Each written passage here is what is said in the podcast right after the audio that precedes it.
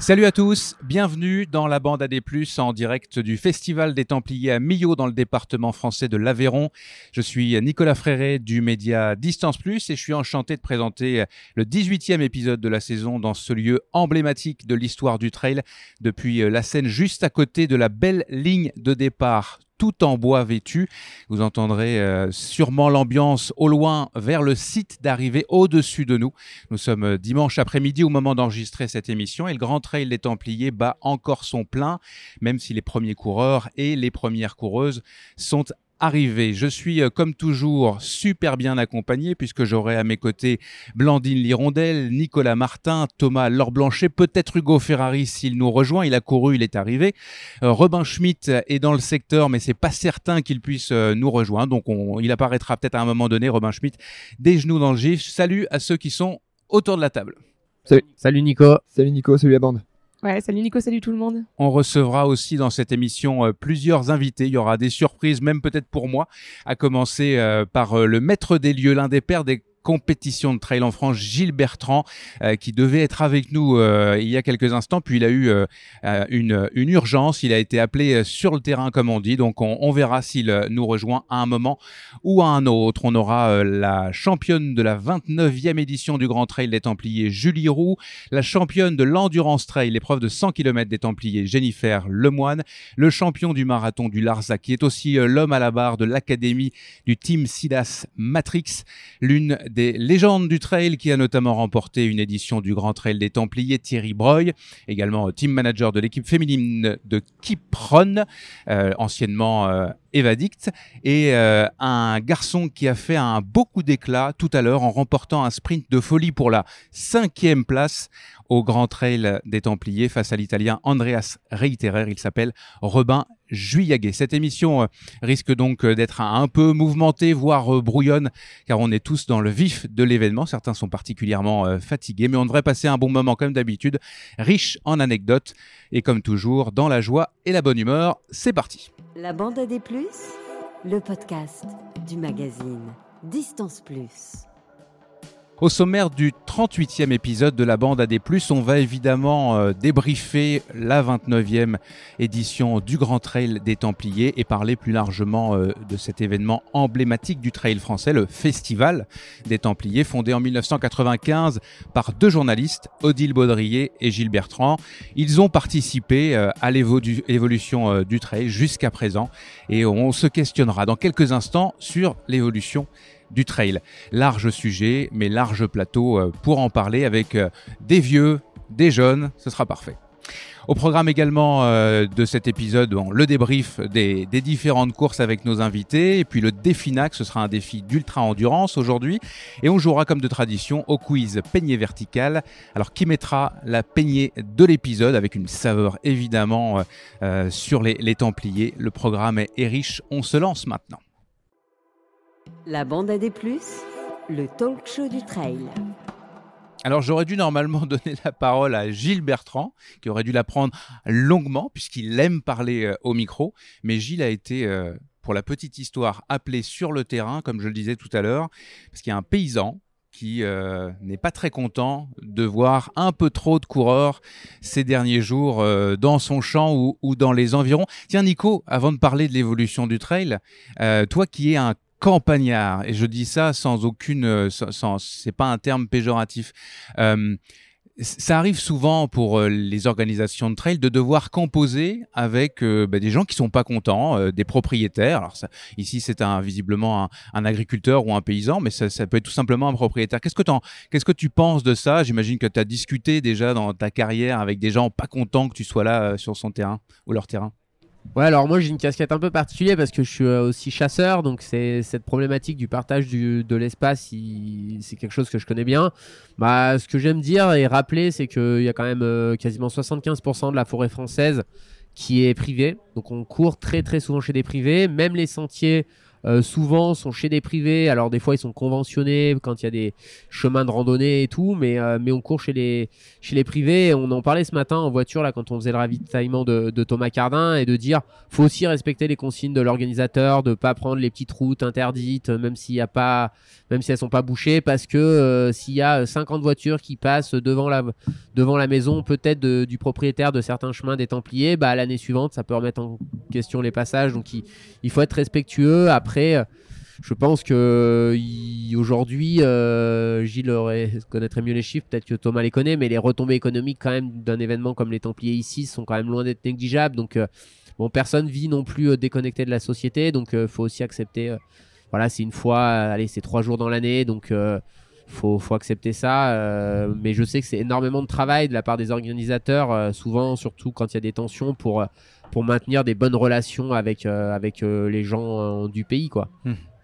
Merci beaucoup. On passe à notre sujet. Thomas, Tom Tom, Laure Blanchet, Bonjour. Bonjour. Toi aussi, tu es fatigué, t'as pas couru, mais tu as commenté le live, le direct, comme on dit, donc de la, fin de la course du Grand Trail des Templiers. Grand Trail que tu as remporté quatre fois. Tu es aujourd'hui le détenteur du plus grand nombre de, victoires. Donc on va parler entre autres de ça avec toi. Tu as à côté un, ami, hein, je pense on peut le dire. un, vieux. un vieux, un tamalou.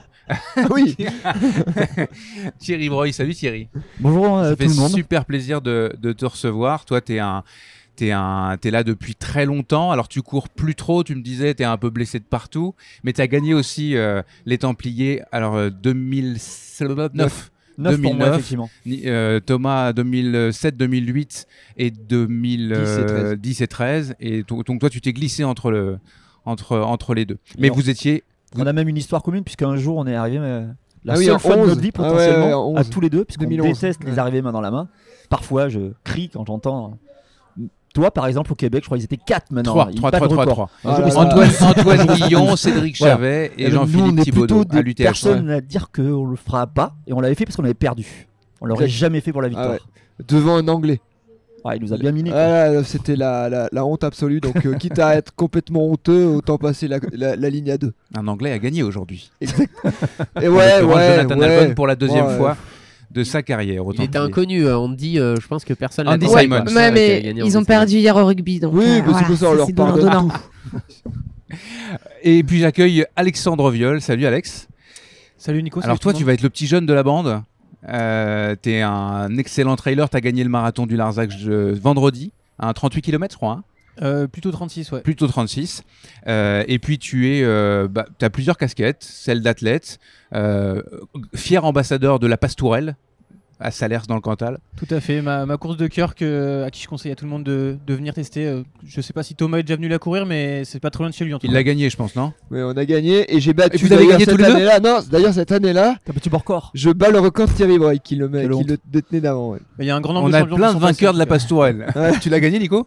Non, je n'ai jamais fait la pastourelle. C'est, il faudra que je la fasse quand même une fois dans ma vie. Mais alors, par contre, euh, je charrie un peu Alex, mais il a partagé la victoire sur la, sur la pastou il, a, demi gagné comme moi la Saint-Élion quoi. mais comme il est chez lui, c'est peut-être pas, un peu différent. Ouais, moi je suis plutôt partisan de des arrivées main dans la main quand le contexte euh, le permet et là le contexte l'a permis. Euh, on s'est retrouvés euh, tous les deux à 500 mètres de l'arrivée, complètement exténués après s'être livré une belle bataille au bout de 2h30 et j'ai trouvé ça beau qu'on finisse tous les deux avec Guillaume Tiffen, c'est un coureur des Pyrénées qui est d'ailleurs très sympa. Donc j'ai trouvé que c'était un beau moment et ça a rajouté quelque chose en plus de la victoire.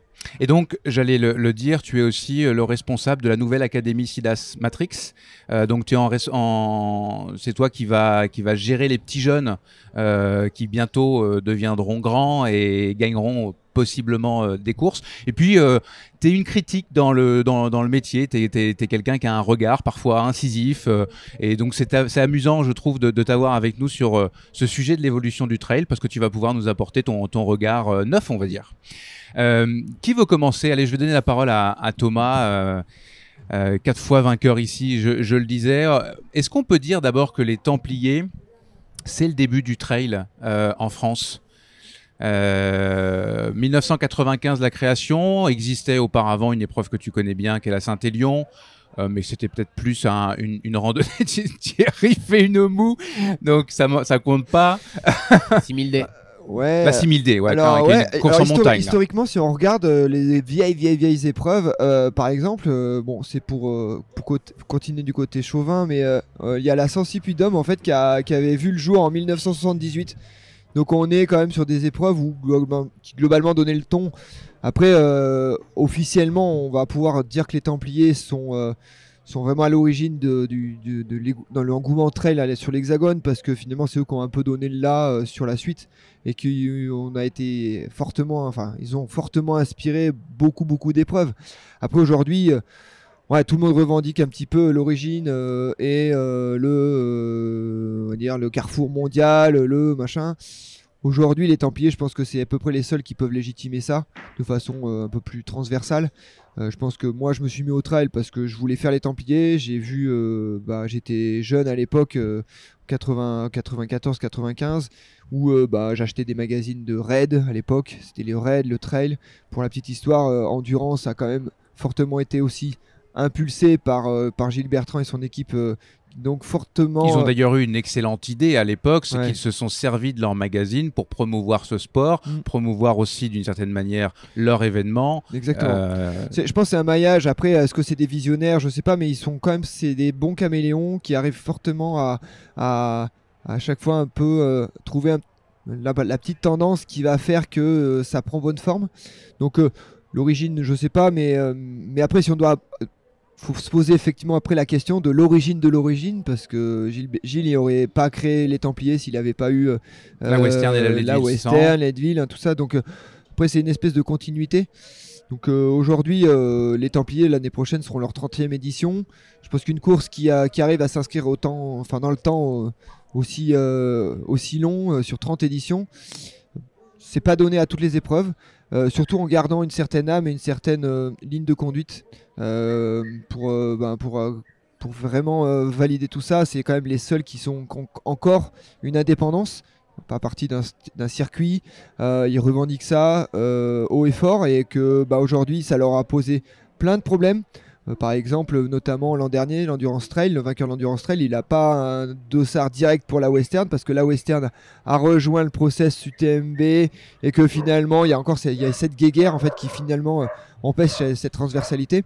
Donc, euh, ils ont quand même cette capacité à pouvoir rester unique. Et vraiment, pour moi, les Templiers, ça restera les Templiers à jamais parce que je me suis mis au trail pour ça pour gagner cette épreuve-là. Donc aujourd'hui, bah, moi en tout cas, je sais pas si c'est l'origine du trail, mais c'est l'origine du mien.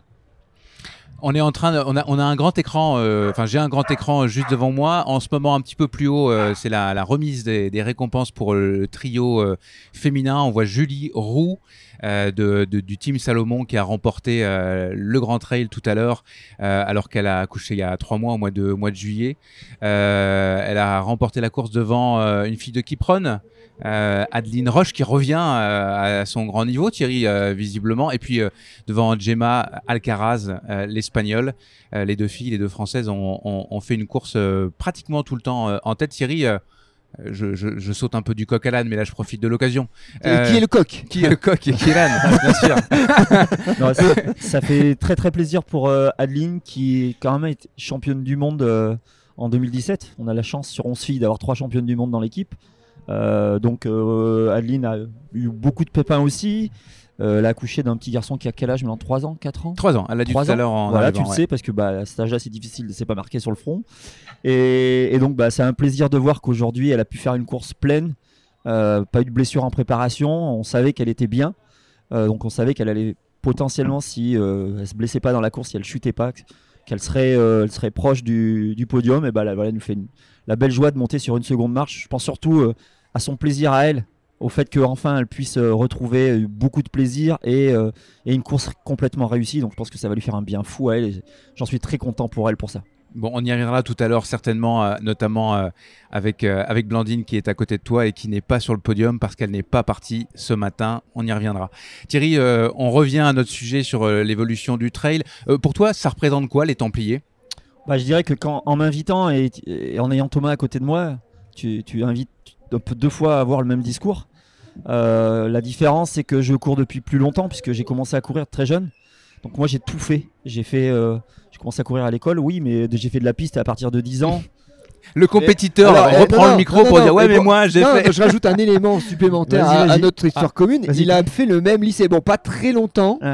On a fait tous les deux, on est issus en fait de la sport études de, Clermont-Ferrand. Ouais, j'ai fait qu'un an parce que j'ai bah. pas été très brillant. Mais vous étiez pas en triathlon? Ah non, c'est le lycée Blaise Pascal à Clermont-Ferrand euh, où euh, voilà, je suis passé là-bas aussi parce que je, suis, je suis un peu, on est un peu voisins finalement. Euh, et donc, bah, j'ai fait de la, du cross beaucoup. avec des sélections et des titres de champion de France, enfin au moins un. J'ai fait de la piste, avec pareil un petit peu les mêmes choses, j'ai des championnats d'Europe sur piste, j'ai fait du, la course de montagne, la course sur route, avec des records sur route qui étaient pas si mal que ça, avec les chaussures de l'époque. Et donc moi je regardais aussi... Ah, il y avait des chaussures à l'époque? Il y avait des chaussures, ouais. Je pense que si on les recollait au pied aujourd'hui, ça ferait mal quand même. Euh, si tu me perturbes, je vais pas y arriver. Excuse-moi. Et donc acheté aussi ces revues. Hein. Il n'y avait pas Internet, il n'y avait pas les portails, il n'y avait pas Facebook. Donc les actus des courses à pied, bah, t'achetais des revues. Hein. Il y avait que ça à faire. Il n'y avait pas beaucoup de titres en plus non plus. Et on voyait régulièrement, ou en tout cas une fois par an, une personne sur, euh, sur VO2. Euh, je pense surtout à VO2 pour moi pour les premières fois avec une couronne de laurier, ça faisait bizarre et qui pratiquait un sport qui était surprenant qui était nouveau et c'est de là qu'on a commencé à entendre parler de trail avec des gens qui n'étaient pas forcément tout le temps des gens qui, étaient, qui avaient été connus dans la course à pied. Mais voilà ça a interrogé. Et puis ce côté les Templiers mythique euh, moi j'adore ce genre de film à la télé donc ça me parlait aussi. Et puis, euh, puis après bah, c'est les victoires des uns et des autres la pastorelle comme tu le disais je dirais que moi aussi j'ai la chance qu'une année quand j'ai gagné la pastorelle la féminine qui a, qui a gagné la pastorelle c'était ma maman ah, c'était quand même une belle histoire là-bas et puis c'était une course euh, qui avait euh, de l'importance dans le coin. Il y a eu les gendarmes et les voleurs de temps dans ma région. Limoges, non? Oui, c'est ça. Qui était important parce que la gendarmerie nationale faisait quelque chose de très bien. Il y avait un hélico, des chevaux de, course. Donc il y avait quand même un côté très fun, mais de la performance quand même. Et puis on sentait déjà, en tout cas moi, dans les années 2006 euh, où j'ai commencé, que les marques s'intéressaient à ça. Et quand on était un athlète, on avait plutôt envie de. Mm. D'être aidé par des marques euh, versus si tu courais en 29 et quelques sur la route, t'intéressais personne quoi. Donc je pense que beaucoup d'athlètes aiment avoir le plaisir d'ouvrir un carton avec beaucoup de vêtements et, de faire partie d'une team où euh, plein de choses s'ouvrent à nous. Quoi. Et tu avais conscience à l'époque? Est-ce que tu est avais confiance, conscience que tu, tu, rentrais dans un monde euh, qui allait finalement prendre une bonne partie de ta ah vie? ouais. Ah ouais. Bah moi j'ai toujours travaillé dans le sport, euh, dans des magasins de sport différents, dans des chaînes à vendre des chaussures. Donc déjà j'avais une grosse appétence aux produits. Et puis bah, quand en 2006 je débarque là-bas, euh, que je vois 3000 personnes sur une ligne de départ versus euh, d'autres compétitions où il n'y a pas grand monde, avec des fois des arbitres qui sont là depuis 20-30 ans, qui t'embêtent parce que tu touches une ligne ou que tu n'as pas lancé le javelot correctement. Enfin voilà, tu vois, donc tu t'ouvres à d'autres choses et puis tu t'aperçois qu'il y a du monde. S'il y a du monde, euh, des marques qui sponsorisent, tu sais que ça va décoller. Et puis je dirais même qu'en étant dans les magasins, on nous disait le trail, vu l'ampleur qu'il prend aux États-Unis, où on nous disait dans ces années 90, 50% des courses sont des courses de trail, quand il n'y en avait presque pas du tout en, France. Mais tu sais, par, par l'histoire, que tout ce qu'il y a aux États-Unis finit en général par arriver en Europe et euh, possiblement en France. Bon ou pas bon non, mais, mais pour la course à pied, c'était bon. Ouais. et donc, on était assez confiant sur le fait que ça finirait par arriver. Et donc, euh, bah, tout ça, c'était des prémices moi j'avais fait beaucoup de temps dans, en course de montagne, hein, qui était c'est l'antichambre de quand même du cross, mhm. euh, de pardon. De, On va dire que c'est entre l'athlétisme et puis le, le, trail. Déjà, et bah, si tu montes vite, que tu descends vite et que, que tu aimes courir en nature avec du pied, euh, je dirais, bah, possiblement tu peux aussi faire euh, du trail, alors pas forcément l'UTMB, qui d'ailleurs n'était pas renommé, voire même n'avait pas débuté.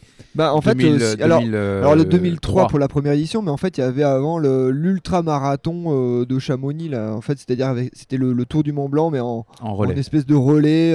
alors ça ressemblait pas à ce que c'est maintenant hein, aujourd'hui, mais, mais effectivement la première chose qui était un petit peu structurée comme on l'a aujourd'hui euh, dans la plupart du temps, c'est effectivement les Templiers. Et Thierry l'a très bien dit.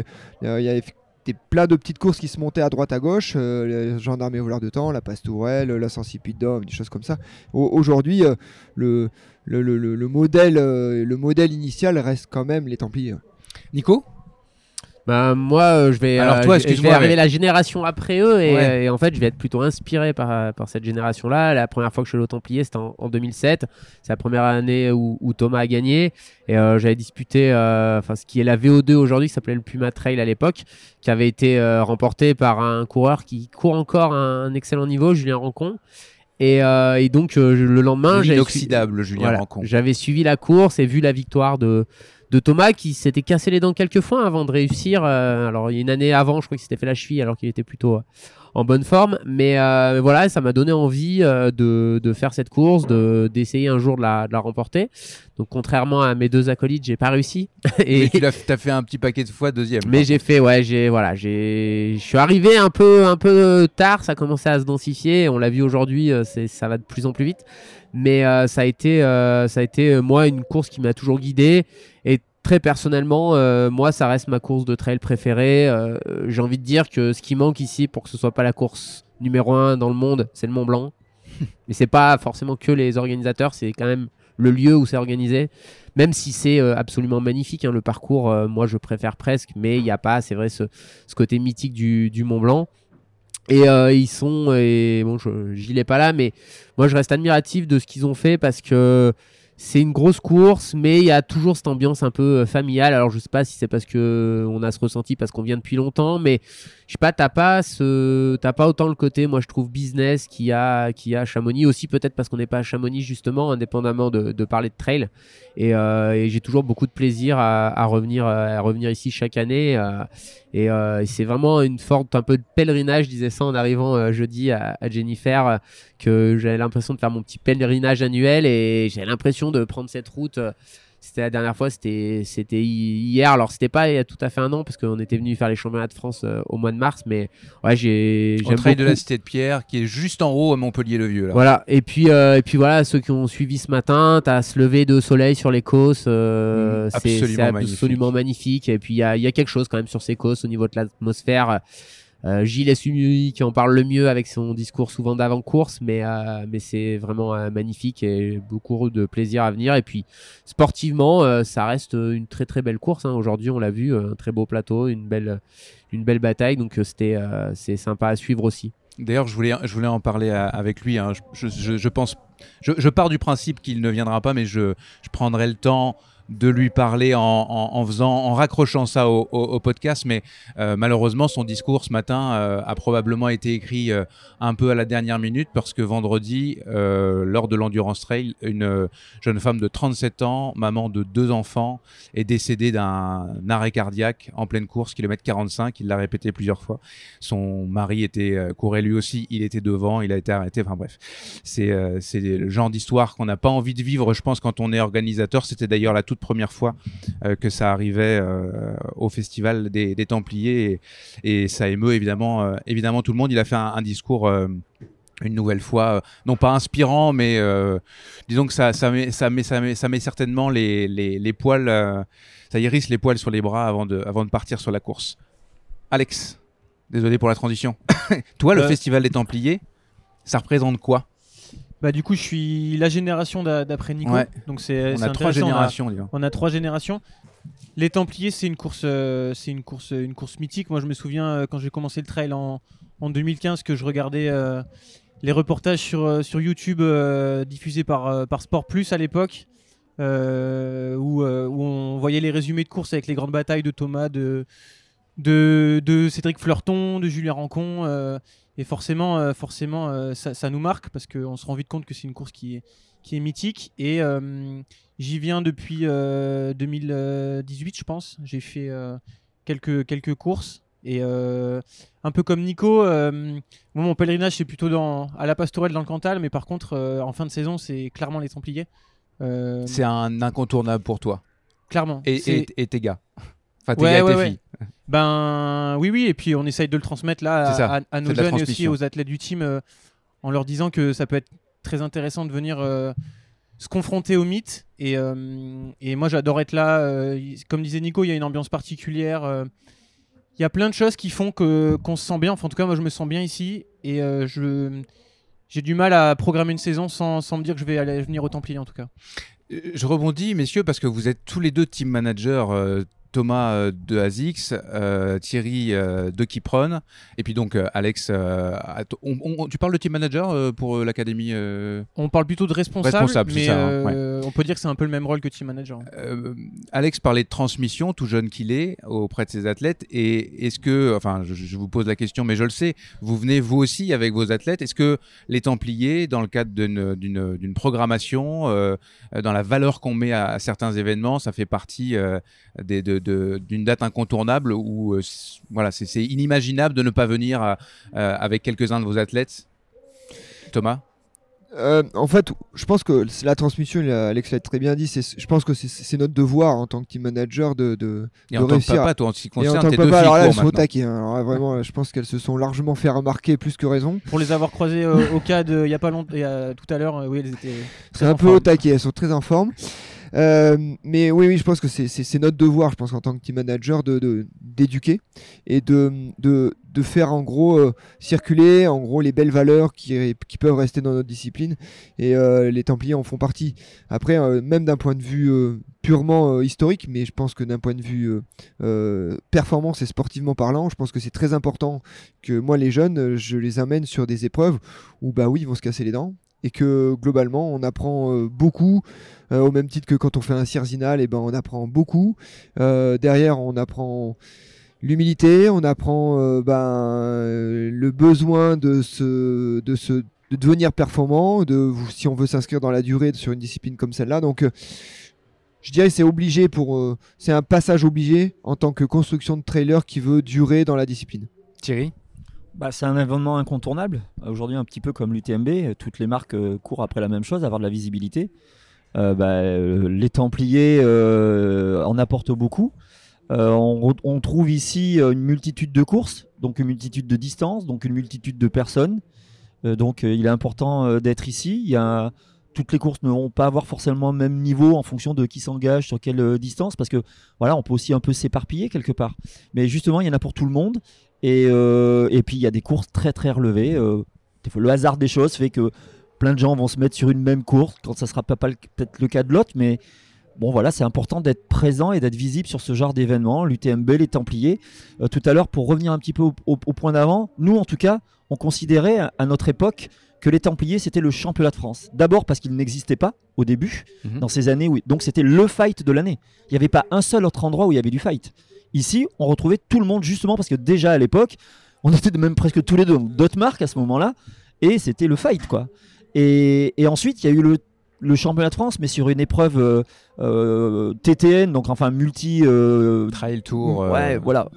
Voilà. Et donc, malgré ça, et bien que je sois celui qui ah, a moult et moult fois. Bien sûr, mais pour autant, même ces années-là, si tu me dis quel est le titre qui a compté pour toi, bah, c'est l'année où j'ai remporté le TTN, oui, le titre, oui, mais parce que j'avais gagné les Templiers en 2009. Mhm. Et donc je pense que ça c'est important parce que personne ne me contredira. Si même Nico. Euh, qui... Les Templiers étaient manches du TTN à une époque. Et mais on disait tous, le champion de France, c'est celui qui gagne les Templiers. Dans notre tête, c'était ça, quoi et puis, enfin moi j'ai une anecdote. La première fois que j'ai réussi un petit peu les Templiers, euh, je jouais le podium du TTN euh, et, j'avais raté une manche à la Côte d'Opale que Thierry a, disputé à de nombreuses reprises. Je me suis cassé les dents sur un parcours très rapide et euh, il fallait que je claque un top 5 je crois pour remonter sur le podium du du, du TTN et c'était quand même assez improbable parce que c'était quand même pas la manche à choisir pour marquer des points et j'avais réussi à, terminer quatrième et du coup ça avait vraiment été à la fois cette réussite sur les Templiers puis aussi au TTN et ça, ça reste une belle course. Et pour rebondir sur ce que disait Thierry, euh, toutes ces courses symbolisent aussi, je trouve, aujourd'hui quand même la densification de ce sport parce que,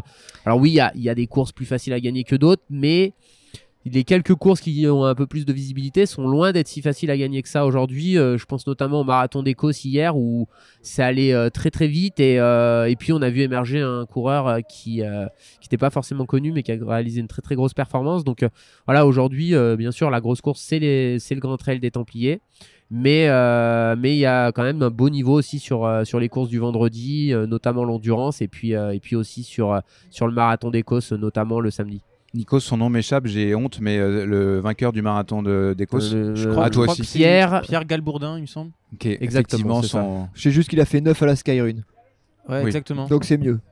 Puisqu'on parle de Skyrun, ah on a la vainqueur de la Skyrun 2023. Euh, Blandine, bon, bah, il faut aller le dire à un moment donné, ce, matin, tu as pris la décision, vraiment dernière minute, on va dire, parce que tu avais envie de la courir, cette course. C'est la première fois que tu viens au Templier, enfin en tout cas pour courir.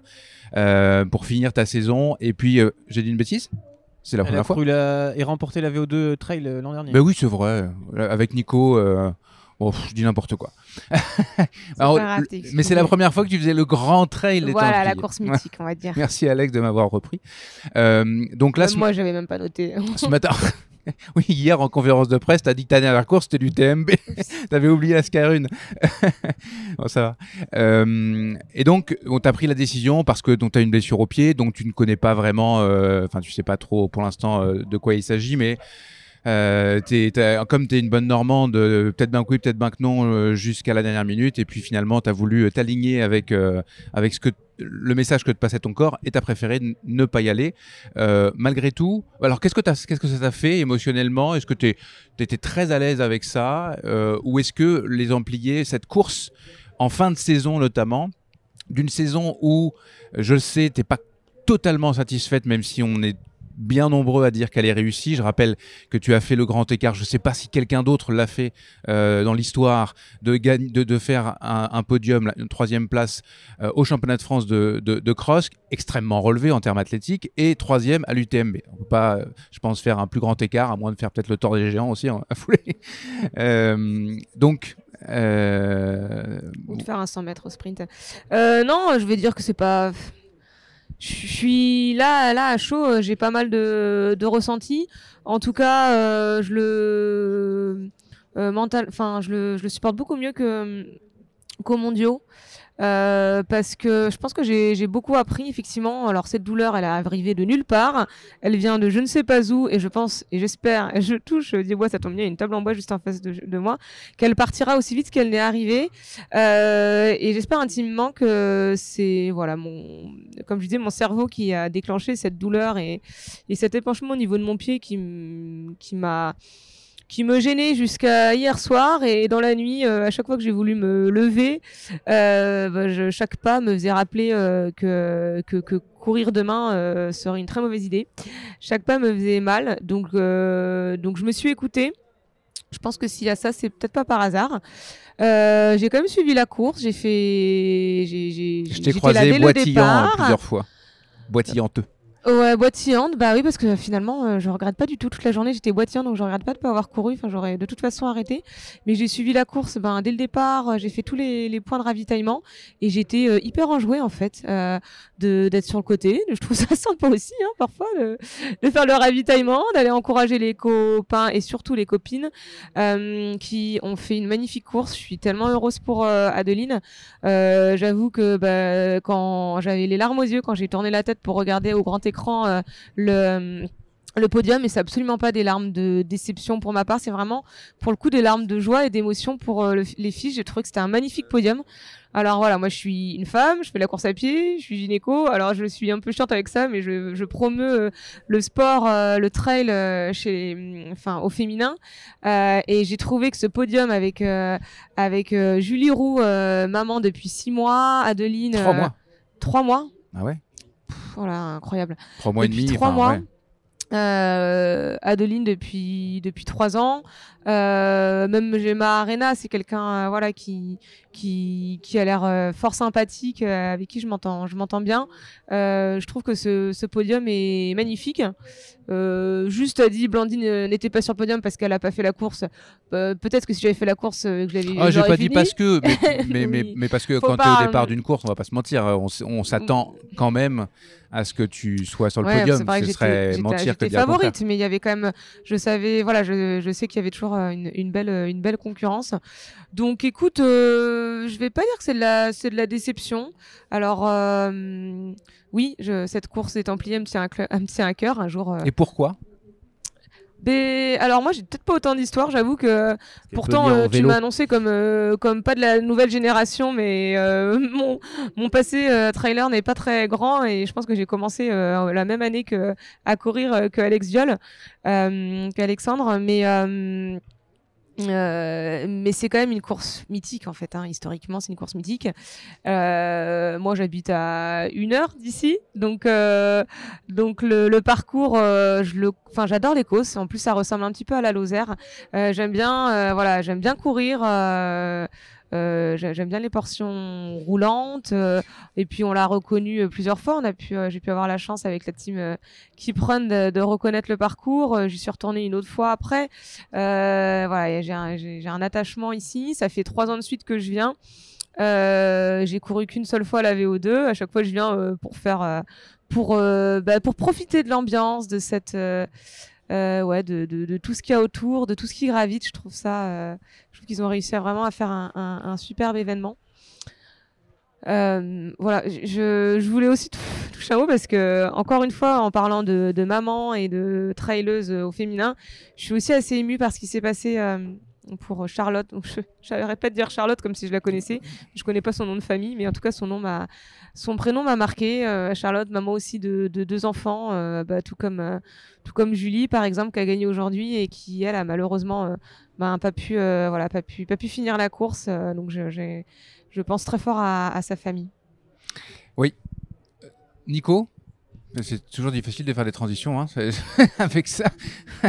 on parlait d'évolution qu'est-ce qui, qu'est-ce qui, qu'est-ce qui fait que les Templiers a participé à l'évolution du trail. On l'a dit, on, on, a parlé d'origine tout à l'heure, mais elle est toujours là en 2023 et ça continue d'être une course emblématique, une course qu'il faut mettre à son palmarès quand on est élite, une course qu'on a envie d'aller découvrir quand on est, euh, quand on est amateur ou, ou amatrice. Qu'est-ce qui fait c'est quoi la recette, le secret, pourquoi ça marche? Et, je, fais une, petite, euh, petite parenthèse sur le fait qu'au départ, on avait le Grand Trail des Templiers, c'était la seule course, le 80 km, 3500 mètres de dénivelé à peu près, euh, même si le parcours a pu changer un petit peu des fois.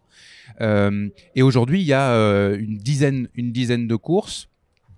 Gilles serait là, il dirait certainement qu'ils se sont adaptés, ils ont fait en sorte que tous les public, si on veut, tous les, tous les trailers euh, puissent y trouver leur compte. Est-ce que ça, c'est une des recettes de la réussite de finalement en donner pour tout le monde, des petits jusqu'aux aux, ultra-trailers bah, bien sûr, euh, ils ont su aussi, alors même si ça commence à, faire euh, quelques années maintenant, mais ils ont changé le, site historique quand, quand l'événement a commencé à grandir parce que c'était compliqué d'accueillir les Templiers à, à, Nantes dans la version des années 2010. Donc euh, ça, ils ont, ils ont su aussi trouver, je pense, vraiment un très très beau site ici au domaine de Saint-Estève.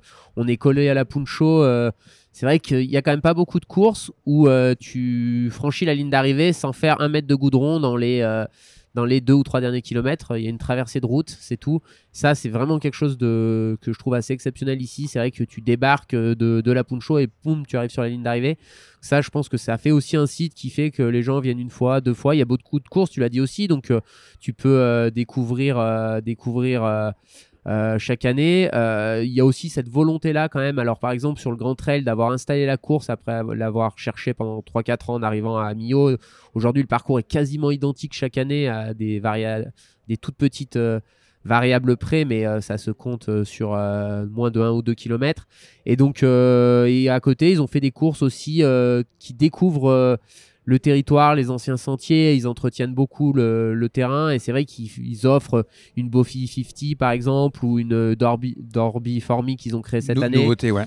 Euh, sont vraiment des belles courses et tu l'as dit, c'est aussi très accessible parce qu'on a des courses de euh, la Templière euh, qui doit faire une dizaine de kilomètres jusqu'à un ultra de d'une centaine de kilomètres. alors aujourd'hui ça paraît court, mais ça a resté ça reste très long pour, euh, pour ceux qui ont connu le début des Templiers. Donc euh, voilà, c'est vraiment un super event. Ils ont su aussi, je pense, faire des bons choix, notamment, je pense, sur le Grand Trail, de mettre des primes, quoi qu'on en dise. Euh, c'est quand même ce qui fait qu'aujourd'hui, on a un plateau international au départ. Je, je pense 7 000 que euros pour le vainqueur. Voilà, 7 000 euros, je pense. Je, je, sais pas, il hein, faudrait interroger les coureurs qui viennent, mais est-ce qu'un John Albon, est-ce qu'un Francesco Pupi viennent au Pupi, départ j'ai mon idée.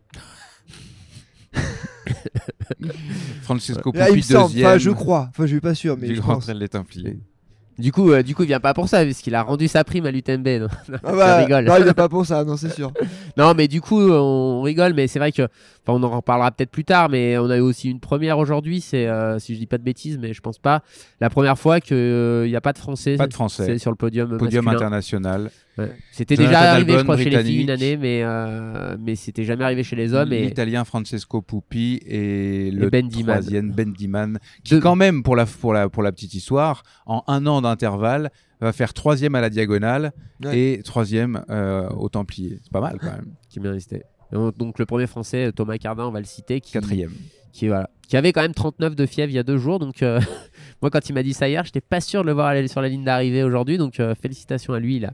Il a, fait une, belle course, mais ça a été ouais, une belle évolution. Et puis, voilà, il y a eu quelques années un tout petit peu moins relevées parce qu'ils ont eu malheureusement être en concurrence un peu avec des championnats du monde. Euh, plus enfin moi les fois où je suis pas participé c'était ces raisons-là, mais euh, ça reste euh, un magnifique événement et, moi je suis très heureux de, voir de voir cette course-là rester l'une des courses phares et comme c'est bien placé aussi, il faut pas se mentir, en fin de saison, il y a moins de concurrence, euh, notamment bah, les circuits qui prennent. Euh, alors, il y a des circuits plus courts, euh, il y a la finale des Golden, mais. Oh, le week-end est un des plus gros week-ends. Ouais, mais en fait, ils sont quand même situés entre les Golden qui sont plutôt du format court et puis l'Ultra sur la diagonale, mais tu vois, sur le format entre.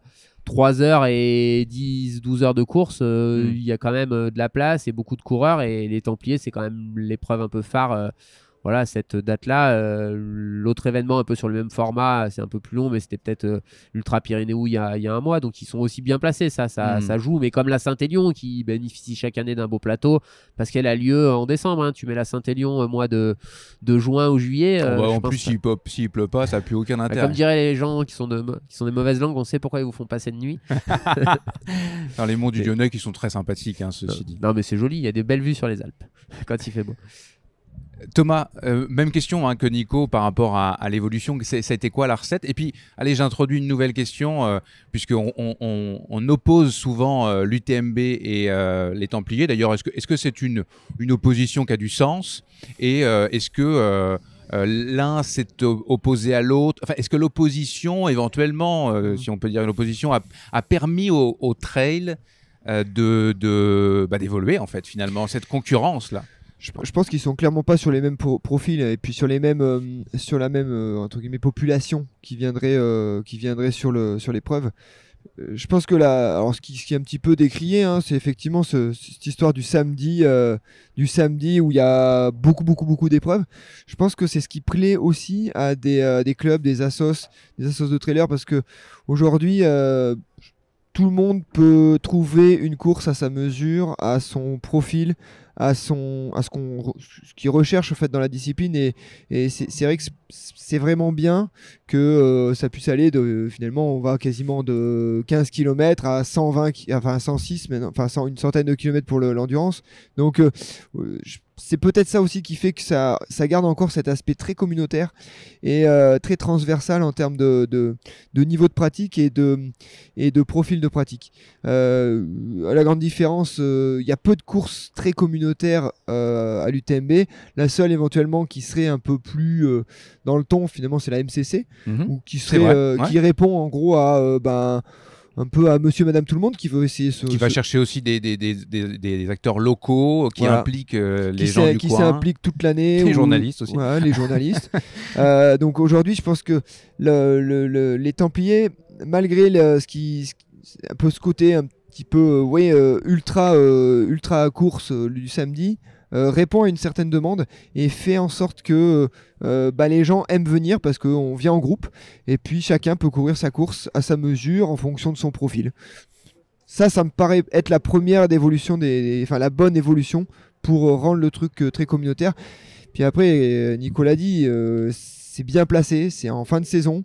Euh, entre ceux qui ont ciblé ça parce qu'ils ont eu un début de saison un peu compliqué, ceux qui sont déçus de leur saison, de leur, été, souvent les gens se projettent sur les Templiers. C'était un peu moins le cas euh, à l'époque de Thierry et moi parce que euh, on n'avait pas de choix possible en fait. La course était le 23 octobre, le 24 tu savais à peu près la course que tu allais faire l'année d'après. Hmm. C'était les Templiers, tu te préparais que pour ça. Moi, je hmm. savais que comme aujourd'hui, euh, de manière contractuelle, il faut aller à l'UTMB. Voilà, là aujourd'hui, les gens pour les élites, il y a une certaine, voilà, un certain contingent de coureurs qui viennent un petit peu se racheter d'une saison un peu moyenne. Hmm. Donc euh, voilà, aujourd'hui, ça fait partie, je pense, des deux éléments qui, euh, qui permettent que les Templiers par rapport au positionnement sur le calendrier, euh, bénéficie un petit peu de cette, euh, euh, de cette image de marque. Thierry, je vois que tu prends le micro. Thomas, c'est vrai, particulièrement nous deux, peut-être aussi un peu Nico, c'était effectivement quand une l'épreuve était finie et qu'on l'avait pas gagné ou gagné, c'était comment on va gagner ou regagner l'année d'après. C'était la seule chose qui comptait dans notre tête, quoi.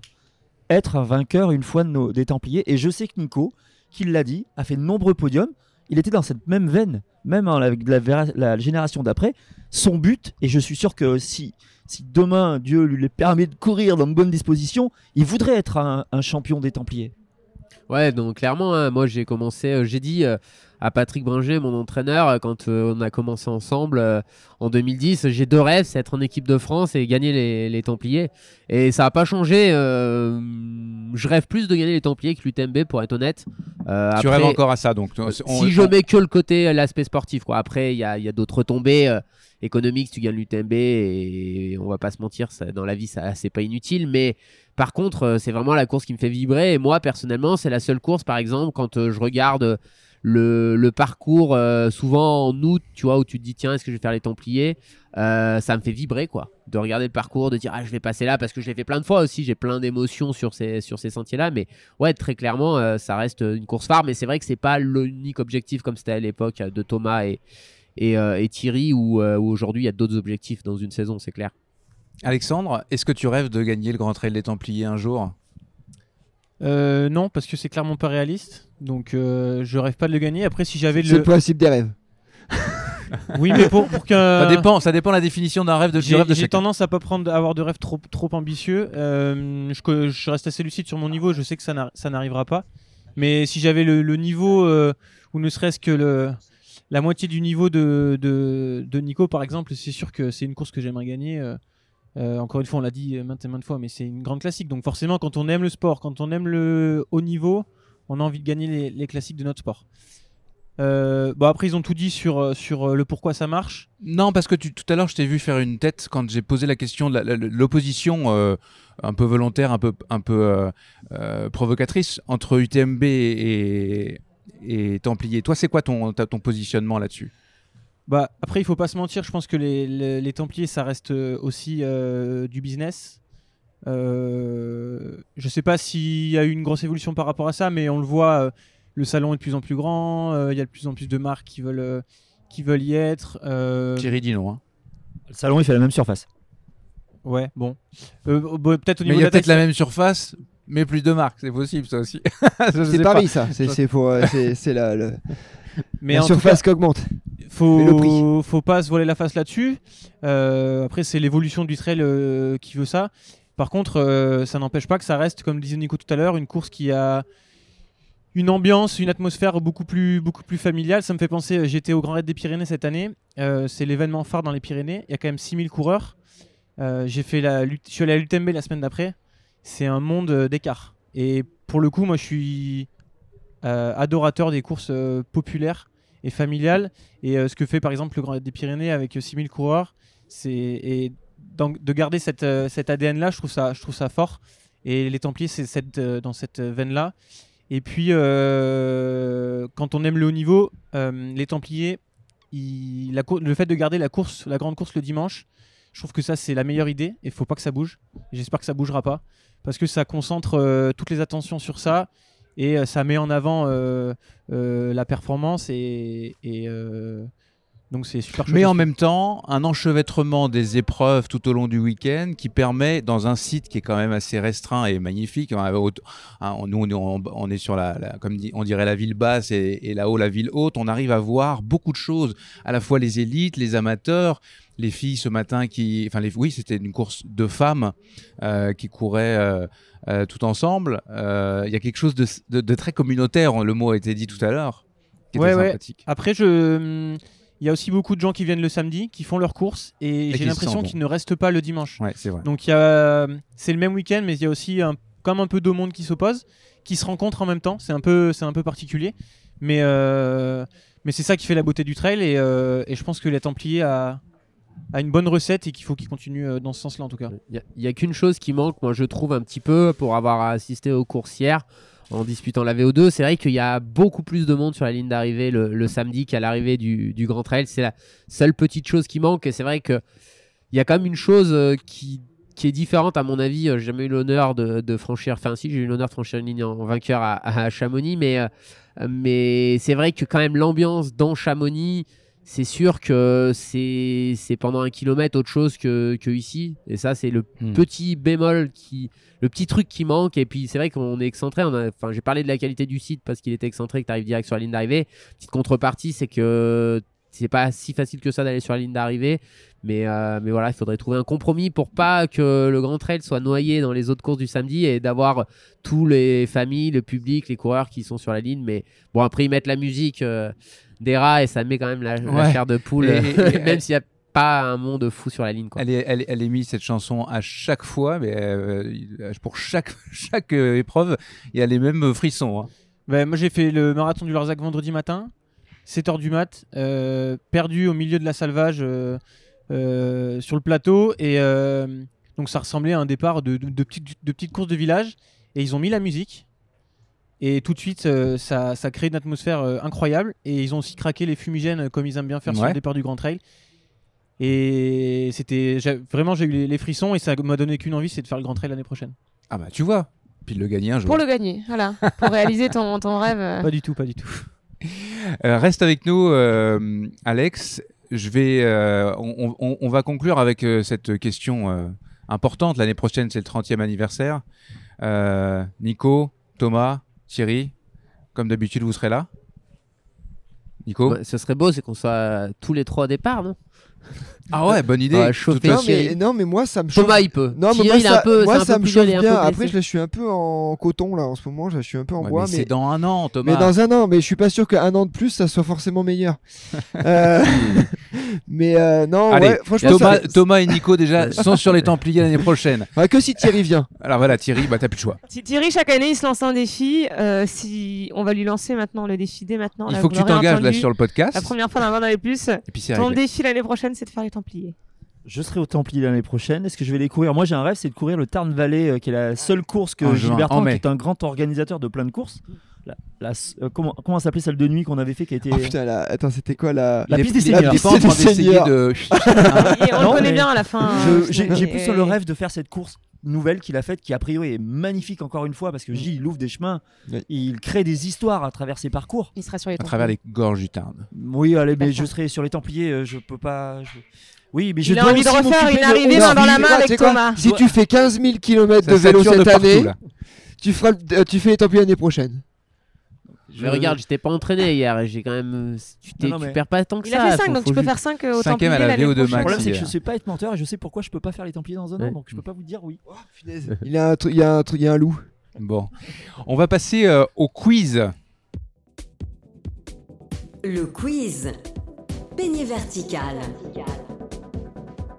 Dans chaque épisode, les membres de la bande AD+, s'affrontent dans un quiz de culture générale et sur l'actualité du trail. Une victoire au quiz peignée vertical, c'est une peignée et celui ou celle qui détiendra le plus grand nombre de peignets à la fin de la saison remportera la peignée d'or. Je rappelle la règle, vous me laissez lire la question jusqu'au bout et seulement à partir de ce moment-là, vous pouvez dire votre prénom pour prendre la main, mais maintenant vous le savez, vous pouvez aussi prendre la main en me coupant la parole. À partir de là, je m'arrête.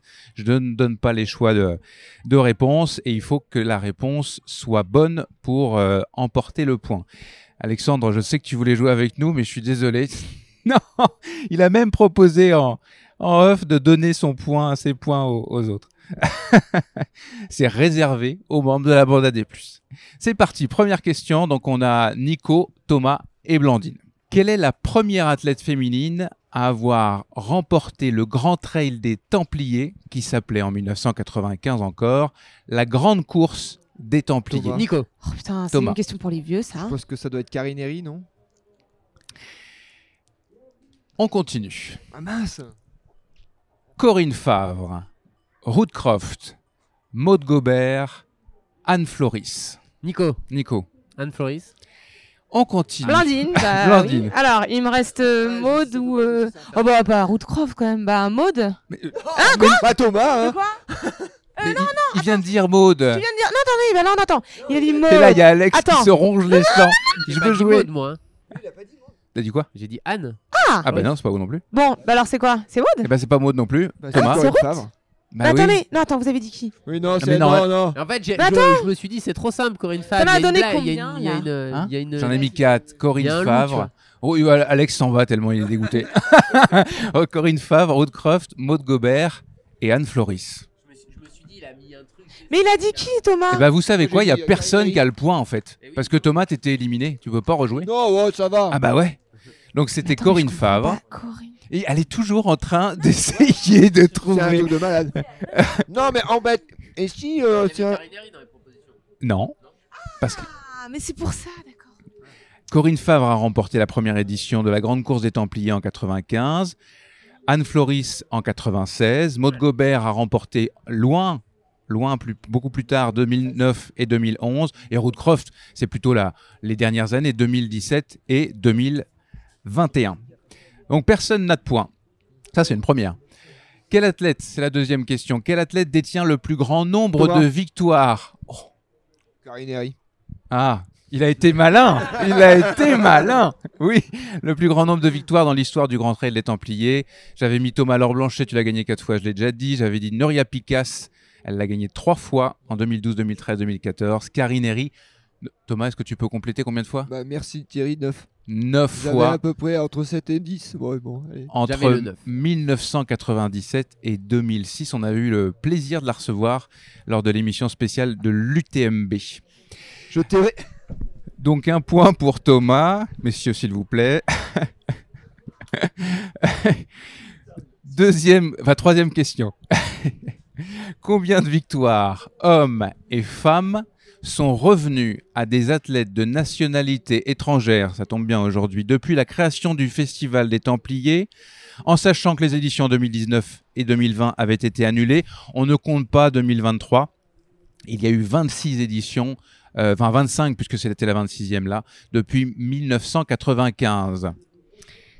4 victoires étrangères, 14 victoires étrangères, 24 victoires. Ou 34, Nico. 14. 14 victoires, bonne réponse de Nico. Maintenant, tu vas me les donner. Qui Alors ah, Il y a Dawa Sherpa et Christophe Jacro. Ils étaient d'ailleurs main dans la main, ces deux-là. Andy Simons, dont on a parlé tout à l'heure. Après, attends, attends. Euh, Nouria Picas, du coup, trois fois. Miguel Eras. Miguel Eras. Euh, Jonathan Albon. Jim Wemsley l'année dernière. Ellie Greenwood. Ah oui. Exact. on dit Jasmin? Jasmine. Jasmine, Jasmine Nunij, Ruth Croft et Azara Garcia. Bravo Nico, un point pour Nico, un point pour euh, Thomas. 9, euh. non. On file à la Réunion parce que c'était aussi ce week-end le Grand Trail de la Réunion pour la dernière question. La championne réunionnaise détentrice du record du nombre de victoires à la Diagonale des Fous, Marcel Puy, surnommée la Reine, c'est Marcel Puy, ouais. Oui, mais. Euh, ah, bah, il n'a pas fini sa question. Il n'y a pas de question Non, tu avais été malin. Euh, Je continue. Sur Donc, tu es éliminé, Thomas. Non, non, mais Ah, bah si, t'es éliminé. Pas... Ah, bah si, c'est la règle. que si, que si elle n'a pas le point. La championne réunionnaise détentrice du record du nombre de victoires à la diagonale des fous, donc Marcel Puy, surnommé la reine, a couru sa neuvième diagonale ce week-end à l'âge de 53 ans. Question, à quelle place a-t-elle terminé ce dernier grand raid? Troisième, sixième, neuvième ou dix-neuvième? Blandine. Blandine. Nico. Merde. Euh, euh, je crois, oui, bah, euh, le, 19e, mais je crois loin, mais. Non. Putain, là, si j'hésitais en plus. 9e Non. Hein? Alors là, vous avez le droit de rejouer bah, tous les deux. Bah, Blandine. Blandine. Oula. Bah, 6e. Et moi non? Bah non, c'était éliminé. 6e Sixième. Mais ah bah ok. En 33h22. On sent que Blandine, elle a des restantes QCM euh, de, de, d'école de, de, première année de médecine. Oui, je suis en éliminatoire. Ouais, elle est... Mais je suis nulle, moi, on parlait de l'histoire du trail. Là. Toutes Alors, les attention. questions sur le trail des Templiers, j'étais Comme même pas vous êtes à égalité, vous avez chacun un point. Là, je fais, je, je, je, je, je j'innove. Ce sera une question de rapidité. Hein. Je repose la question. Quelle est la première athlète féminine à avoir remporté le Grand Trail des Templiers? Nico Nico. Corinne Favre. Victoire. c'est quoi ce truc en moi? Nicolas Martin. On dirait mon sprint d'hier face à un mec qui faisait pas la même course. Et le vainqueur de la peignée du jour est Nicolas Martin. Ce pas la plus belle victoire de... est présenté. Ça, si tu gagnes la course, le top 8 c'est perdu, tu vois. c'est un peu ça. Donc quiz remporté par Nicolas Martin, quiz euh, présenté par euh, nos amis de Peigné Vertical, euh, l'un des partenaires majeurs de cette deuxième saison. Je vous recommande comme d'habitude d'aller jeter un œil sur l'Instagram et la page YouTube de, de Peigné Vertical. Peigné Vertical qui était au Festival des Templiers. Vous allez donc avoir des superbes images. Allez, regardez, on passe au défi NAC. Le défi Dans chaque émission, avec notre partenaire majeur NAC, on vous lance un défi sportif et ce 17e défi, ce sera un défi d'ultra endurance. On vous propose de courir pendant 12 heures d'affilée, soit en solo, soit en relais de 2 à 6 relayeurs sur route ou sur sentier ou sur les deux, en essayant évidemment de parcourir le plus de kilomètres possible pour le fun. La composition des relais peut bien évidemment être 100% féminine, 100% masculine ou mixte, c'est à votre convenance. Pour que le relais soit validé, nous vous conseillons d'utiliser une montre GPS que les coureurs relayeurs ou les coureuses relayeuses se partageront. Ce défi se terminera le 30 novembre prochain. Vous avez donc du temps. Deux cadeaux sont en jeu. Le participant du défi en solo qui sera tiré au sort remportera un pack UTMB, tandis que les participants du défi en relais remporteront chacun une carte cadeau de 30 euros à dépenser à la boutique NAC. Voici les conditions pour participer. En solo ou en relais, vous devez courir 12 heures en une seule sortie d'ici le 30 novembre. Publiez le lien de l'activité sous la publication du défi dans le club NAC de Strava. Et pour valider votre participation, abonnez-vous au compte Instagram et au club Strava et de NAC et de Distance Plus. Amusez-vous et partagez l'histoire de votre défi en story sur vos réseaux sociaux. Vous retrouverez euh, toutes ces indications dans la publication Instagram Défi NAC 17. Enfin, si vous avez prévu de faire une première commande sur le site nac.com, vous avez toujours 15% de rabais avec le code LBAD+. Et plus, c'est le signe plus.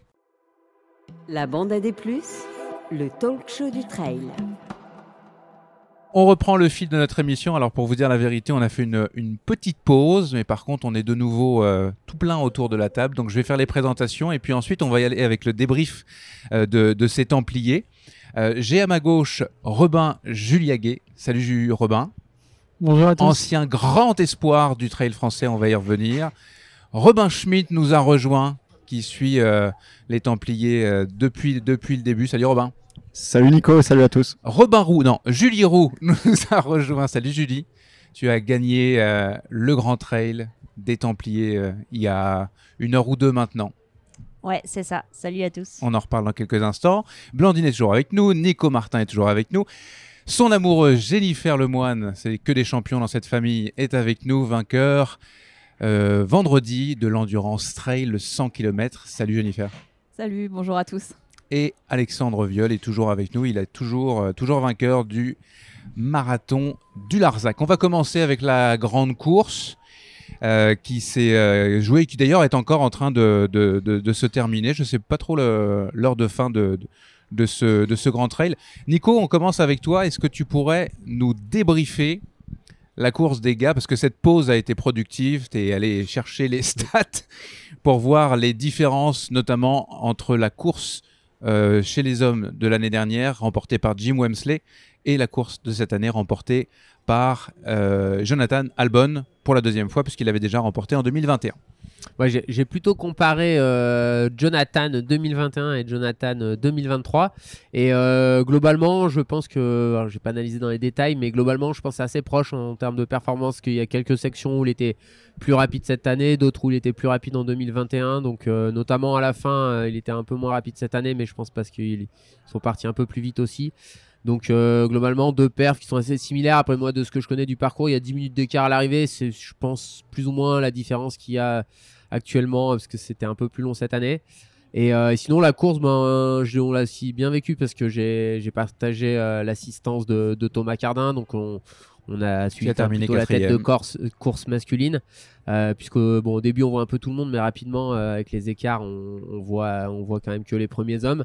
Et, euh, et ouais je pense que c'est la première fois que quelqu'un fait une échappée solitaire aussi aussi longue parce que Jonathan est parti avant même le premier point d'eau à, à Perlo dans la première descente. Il est parti tout seul et il a tout fait de ce moment-là jusqu'à la ligne d'arrivée devant et donc du coup c'est une édition où il n'y a pas vraiment eu de bataille on, bon, on ne sait jamais si le coureur va tenir jusqu'à la fin, mais c'est vrai qu'il a vraiment dominé la course. Euh, euh, voilà, je pense que la première année, il connaissait pas trop, il avait peut-être gardé un peu de monde avec lui pendant 30-35 bornes. Là, il s'est dit, bon, de toute façon, je connais. Euh, et puis, et puis c'est, aussi la marque des grands coureurs. je pense qu'il se connaît tellement bien qu'il sait à quelle allure il peut courir durant cette course. Donc, ça a été ça a été une belle course. Et puis euh, Francesco Pupi, qui moi personnellement m'a un peu surpris parce que, bon, bien sûr, il est très talentueux, on le sait, mais c'était sa première course aussi longue et, il a tenu euh, avec un super chrono jusqu'à la ligne d'arrivée. Euh, pour prendre la deuxième place et puis Ben Diman qui était peut-être un peu moins attendu mais bon qui, qui depuis l'année dernière a fait quelques belles perfs qui vient compléter ce podium 100% étranger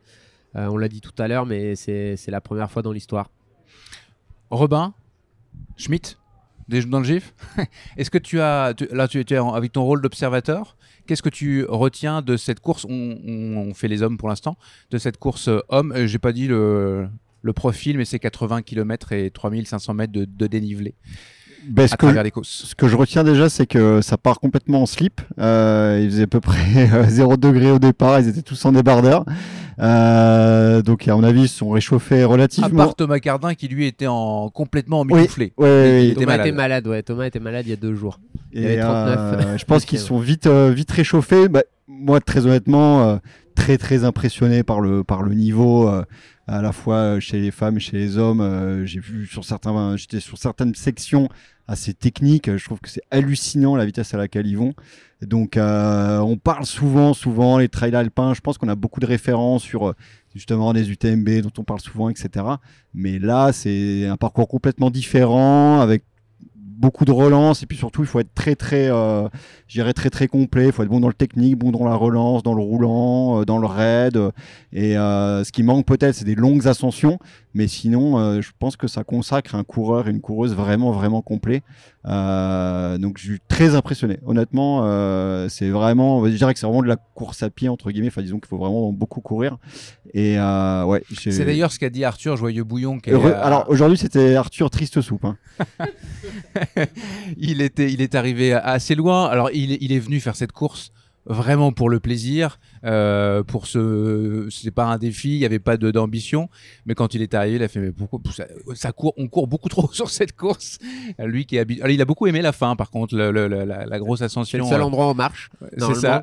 Quand t'es bien, c'est je pense que Jonathan, il marche quelques mètres dans la, dans la dernière, c'est tout. Je pense que Francesco, qui a tendance à beaucoup faire de mini-trop, je pense que ça se trouve, il marche presque pas de la, de la course. C'est vrai que Francesco Pupi a, une allure au petit trot systématique et assez. Euh, et, euh, et, vraiment, c'est une course, euh, quand les meilleurs dans, la, dans une grande journée, ça, ça marche presque pas. Il y a un un mur après la salvage, tu as dû le voir Robin là après la descente après le ravito de la salvage là où il y a un mur où là quand même il n'y a pas grand monde qui je pense passe en courant mais ouais sinon c'est vrai que c'est une course où faut être très solide musculairement parce que en fait t'as pas vraiment le droit de ralentir et du coup il faut courir courir courir et c'est Robin il va revenir sur sa course mais je pense que c'est ce qu'il a bien su faire ce qu'il a su courir jusqu'à la jusqu'à la fin et souvent ça c'est ce qui permet de faire des belles des belles places à la ligne d'arrivée, des belles petites remontadas quand tu, quand tu tiens musculairement jusqu'à la fin.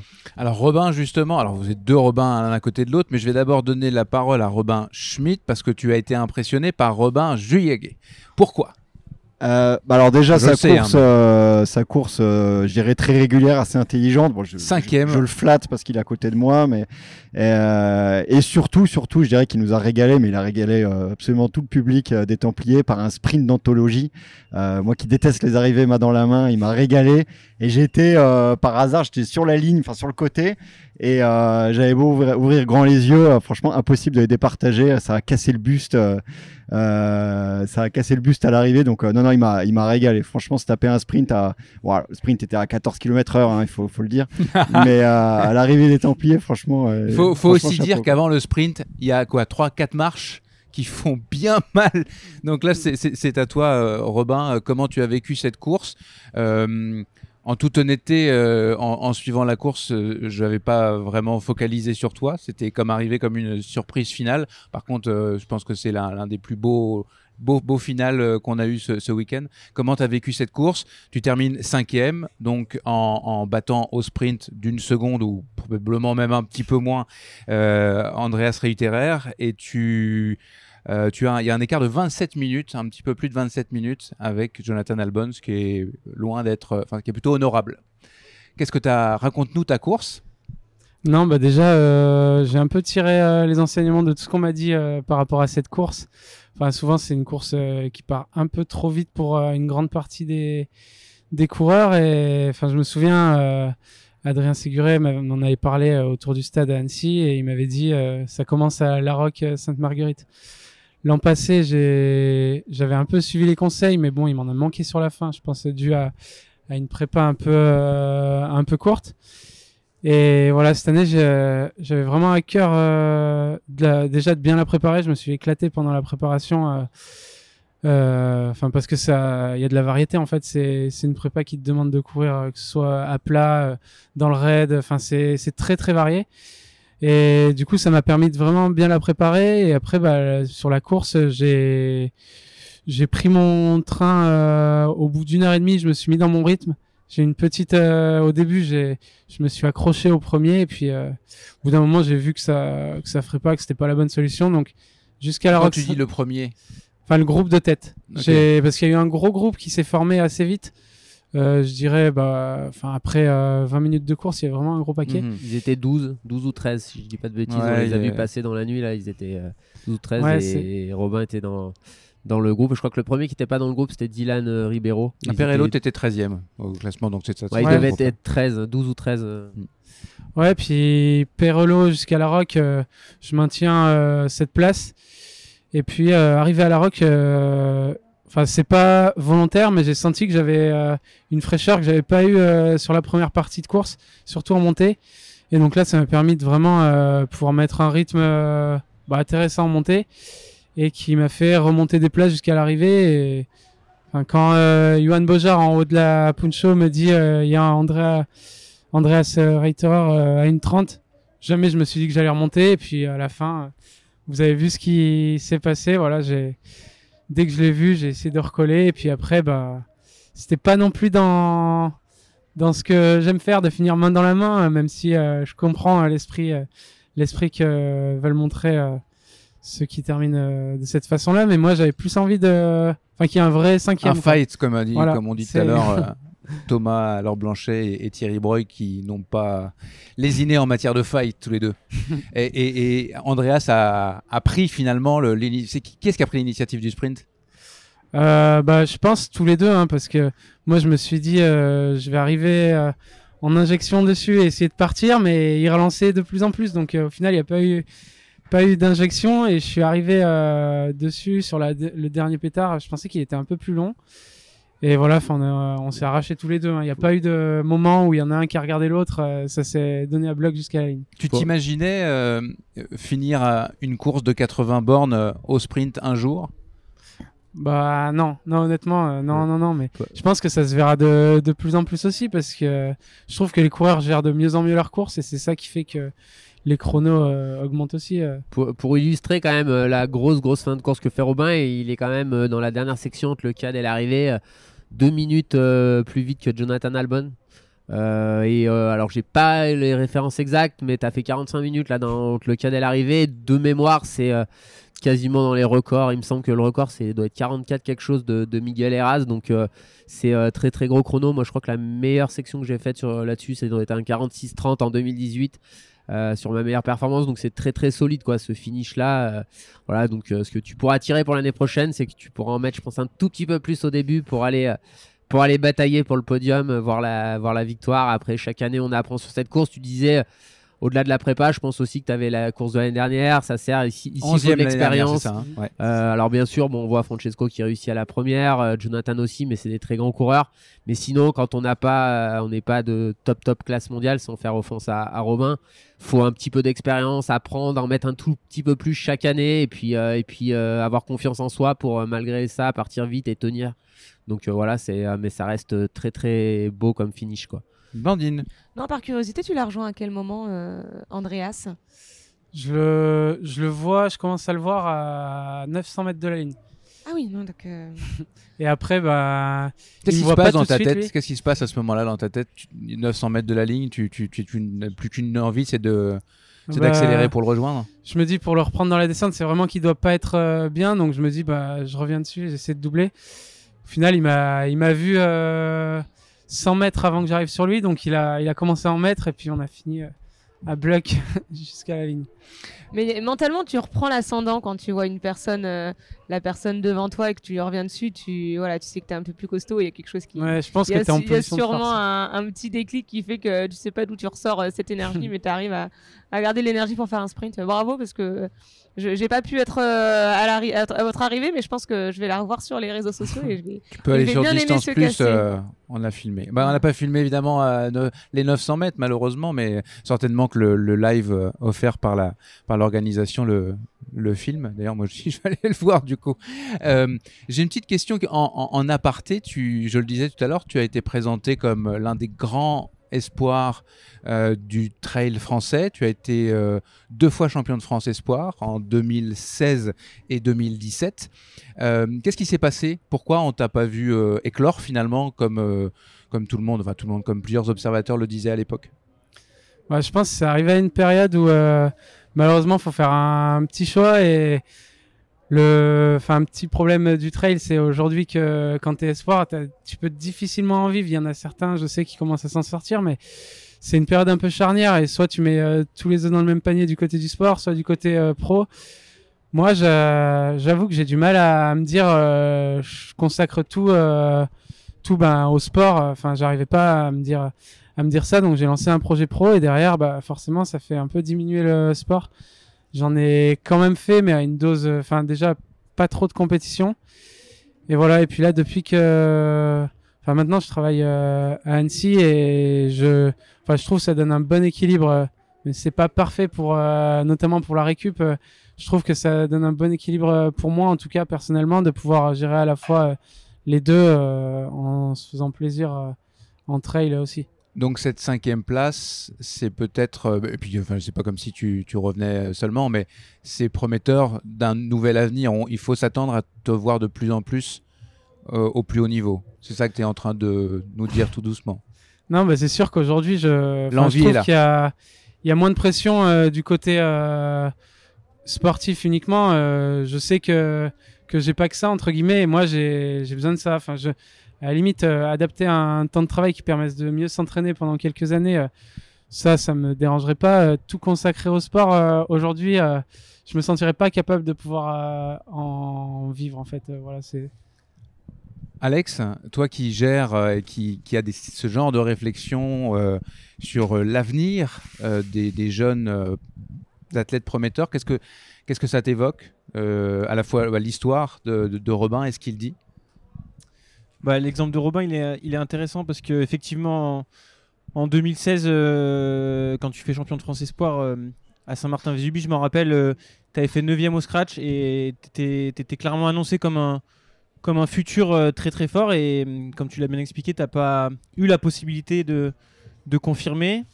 le monde du trail évolue hyper rapidement et aujourd'hui, de plus en plus de structures commencent à à éclore pour encadrer les jeunes. C'est le cas de la Sidas Matrix Academy. Il nous fait sa petite promotion. tu m'as invité pour en parler, donc j'en parle. Euh, dont je suis le, responsable. Et effectivement, euh, euh, on dit pas aux athlètes qui vont être professionnels. C'est clairement pas la démarche qu'on a. Mais on leur permet de d'avoir un environnement qui, les, qui pourra leur, leur permettre de, de, faciliter en tout cas le, leur développement. Donc, euh, tous les athlètes qu'on a vont pas passer pro. Tous les athlètes qu'on a veulent pas forcément passer pro. Et je pense que l'équilibre que Robin a, su trouver, il est hyper intéressant.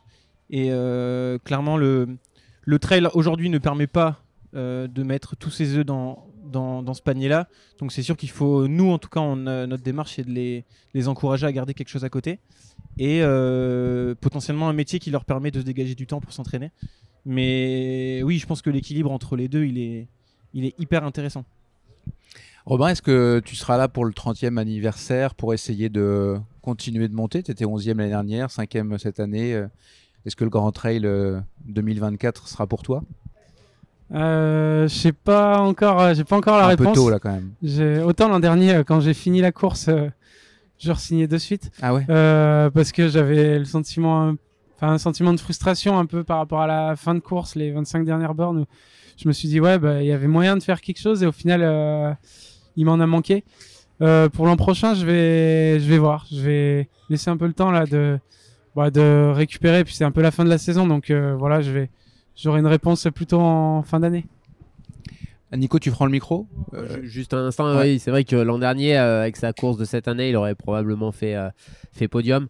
Donc c'est sûr qu'il est revenu. Bon, il est tombé sur une année. il n'y avait pas de championnat du monde cette année, donc il y a forcément un ou deux athlètes de plus. Mais, mais voilà, c'est pour ça aussi que moi je, suis attaché aussi à ce qu'on mette en avant la, la perf personnelle de l'athlète parce que la place, elle dépend aussi des autres. Bien sûr. Et, et voilà, la, ici, ici les parcours sont quand même assez similaires. tu si tu utilises Strava, tu peux regarder ce que ça vaut. Toutes les années, ça passerait tout sur les mêmes segments. Donc euh, voilà, ça permet de comparer euh, et, ça reste une très très très bonne performance. Euh, on est sur, je vois, terminé en 7h09, non?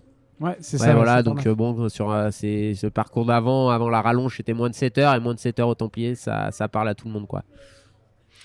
Blandine, je vais te, si tu es d'accord avec ça, me, te demander de me faire un petit débrief de la course des femmes que tu as suivies, euh, on en a parlé dans la première partie de l'émission, euh, bah, sur le bord du chemin, puisque tu n'as pas pris le départ. On ne revient pas là-dessus. Je ne vais pas être aussi exhaustif que Nico, j'avoue, je ne pas avoir regardé toutes les statistiques de Strava Soit toi-même, Blandine Hirondelle. Surtout que je suis persuadée que Julie Roux, voilà, elle a Strava et qu'elle adore ça. Et Ah bon? Excuse-moi alors. Euh, moi, oui, donc je. Qu'est-ce que je peux en dire c'est parti très vite. Bon, en fait, ça finit aussi très vite, hein, finalement. Euh, je me rappelle, on attendait à Peyrolo et j'ai croisé le conjoint de Virginia Pérez qui me montre les temps et qui me dit euh, Regarde, c'est hallucinant, euh, cette Adeline Martin et Julie Roux, elles sont passées à ce moment-là 2 minutes 30 avant ce qu'avait fait Ruth Croft l'année dernière. Et en fait, les filles, elles étaient. Camille Brouillard, peut-être plutôt, non, c'est Camille qui a gagné. Roodcroft, bah, a terminé deuxième. Elles étaient ensemble. Elles étaient ensemble à ce moment-là, d'accord. Roodcroft et Camille Brouillard. Et, euh, et donc, euh, effectivement, vous êtes parti euh, très vite. Donc, j'étais pas là dès le début. Par contre, j'ai attendu à Payrolo. et j'étais étonnamment et, joyeusement surprise de voir Adeline. et Julie ensemble. Bon, elles étaient derrière, à ce moment-là, elles étaient derrière Gemma. Euh, quelques seulement une minute je crois derrière Gemma à Payrolo mais elles étaient toutes les deux ensemble pile une minute ouais. Pile une minute. Euh, et puis derrière euh, je crois qu'il y avait toujours Marine Quintard Mathilde Sagne. Et puis après je suis partie à ce à ce moment là je suis allée direction la hum, Saint-André de Vésine et alors là je, elles m'ont fait rêver elles m'ont fait rêver. On voit euh, Adeline euh, et, Julie arriver en même temps. Alors c'est rigolo parce que pour la petite anecdote, elles sont bah, coachées par le même entraîneur, hein, Philippe Propage, qui avait euh, besoin de les ravitailler, qui est mon ancien entraîneur, qui est mon team manager aussi, et qui va ravitailler les deux en même temps. Donc elles sont arrivées toutes les deux, lui ravitailler les deux, mais bon, il est toujours serein. Et puis il y avait un peu, on était assez, il y avait là toute la team, hein. il y avait notamment aussi Cindy, je crois, qui vous a ravitaillé, la kiné de, de Kipron. Et puis à ce moment-là, quand elles se font euh, ravitailler, euh, Julie et, et, Adeline, il y a Gemma euh, qui passe juste derrière. Et donc Philippe fait à Adeline, il y a Gemma à la, fin, il y a Gemma qui vient de passer. Et puis Adeline a dit, c'est bon, t'inquiète, on la gère. Je sais plus ce qu'elle a dit. Elle m'a fait rire. Elle, s'amuse à passer devant nous, mais on la gère. Mais j'ai beaucoup aimé parce qu'Adeline c'est Aline, elle fait du sport depuis euh, depuis l'âge de 8 ans. Enfin, c'est une fille qui fait qui a 30 ans d'athlétisme. Elle est elle a fait voilà, elle a, elle a fait l'école de l'AT, elle a elle vient de la route, elle vient du trail, elle vient de la piste, elle a tout fait. Elle a été championne du monde. Elle a été championne du monde. Championne du monde de trail euh, récemment, mais euh, voilà, elle a un passé euh, sportif exceptionnel et elle a une mentalité aussi qui, moi j'aime beaucoup sa mentalité sportive. Et l'entendre dire ça, on sentait qu'elle était sereine et quand, nous, quand on l'entend dire des choses comme ça, on sait que ce sera une, une grande Adeline. Et puis Julie, je sais plus ce que tu disais, j'ai pas eu pu entendre, mais alors vous m'avez fait rire pareil, il a essayé de te remettre tes flasques, tu as dit c'est le risque du métier. Enfin, je vous ai senti vraiment sereine et on était pourtant à Saint-André, donc au 30e et quelques. Et puis euh, le ravitaillement d'après à la, euh, à la salvage, euh, là bah, c'est là où Julie s'est un petit peu détachée d'Adeline. Julie avait une très belle foulée, semblait assez, assez sereine aussi, assez très bien. Et hum, quand j'ai vu qu'elle avait décroché Adeline, je me suis dit, là, ça doit craquer un peu pour Adeline, qui, Adeline, elle, on n'était pas trop sûr de son, sur, sur cette distance. Enfin, c'est vrai qu'elle a fait euh, bah, encore une autre anecdote, mais euh, Adeline, c'était sa troisième euh, participation au Templier et elle a abandonné une fois au premier ravitaillement et la deuxième fois au dernier ravitaillement. Donc c'est un peu improbable d'abandonner à ces endroits-là. Et en fait, elle tu veux dire à la CAD À la CAD. Elle était blessée alors elle en avait marre, je crois. Ouais, elle en avait marre, elle était plus dans les places qu'elle voulait. Je crois, elle s'est dit ça sert à rien. Ça sert à rien, je suis pas là pour faire euh, pour me prouver quelque chose, je suis là pour me faire euh, pour faire une performance ou un chrono et je suis pas dedans donc j'abandonne et voilà. Ça c'est du Adeline hein, et c'est ça que j'aime dans son esprit sportif.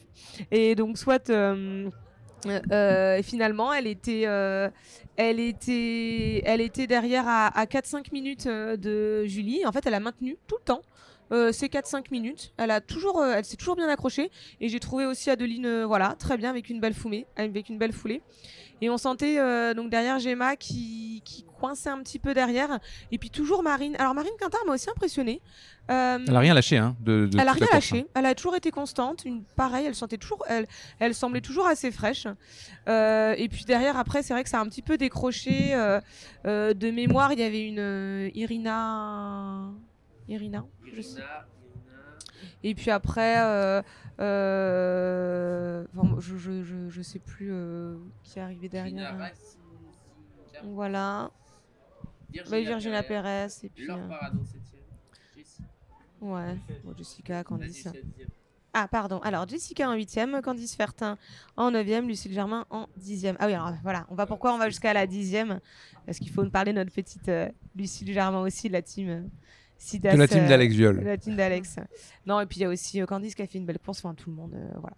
Euh, je suis désolée, moi, tu me demandes de débriefer. J'ai pas l'habitude, donc je suis en train de faire ma course de, de l'extérieur. Je vais pas dire de l'intérieur ce que j'ai fait, mais de l'extérieur en tant que. Je, vais donner la parole à, à, Julie dans quelques instants, mais je vais d'abord, parce que Robin me fait signe qu'il faut qu'il reparte. D'ailleurs, les deux Robins, je crois qu'il faut qu'il reparte. je, te fais, je te pose une dernière question, Robin, parce qu'on on, s'est parlé en off. Toi, tu es un habitué de la grande montagne, tu aimes bien quand, quand c'est des Alpes, en gros.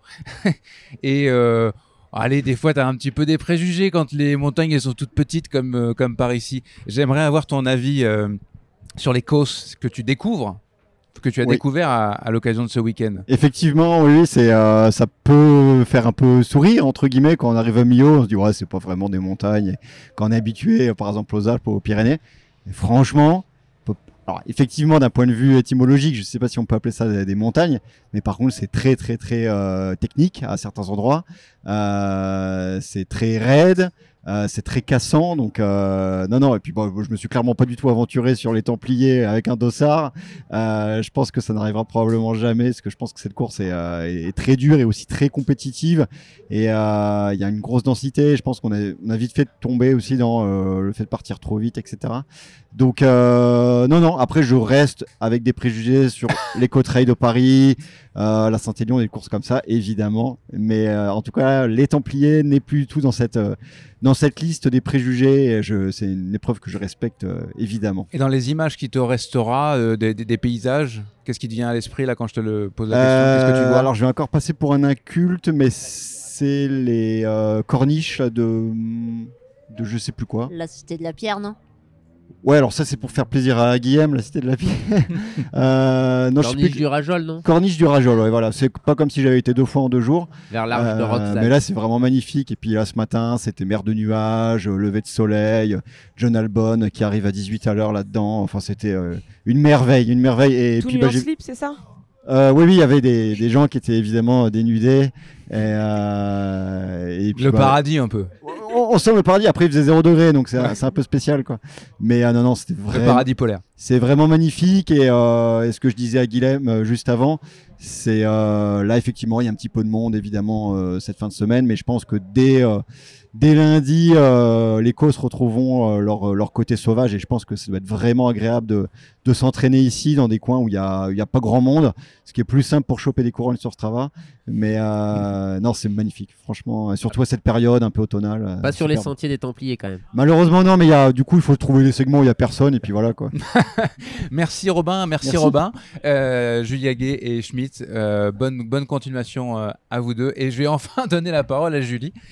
Julie, raconte-nous ta course. Alors, avant ça, euh, euh, je ne sais pas si tu es une athlète très connue, mais il y a quelque chose qui m'amuse beaucoup. Euh, tu, as, tu es dans le team Salomon France depuis 2020, je crois. et avant ça, avant, avant ta période trail, course à pied, etc., tu faisais du polo kayak, du kayak polo d'ailleurs. Du kayak polo. Polo. Alors rapidement, c'est quoi le kayak polo et comment on arrive du kayak polo à courir en montagne euh, sur les sentiers?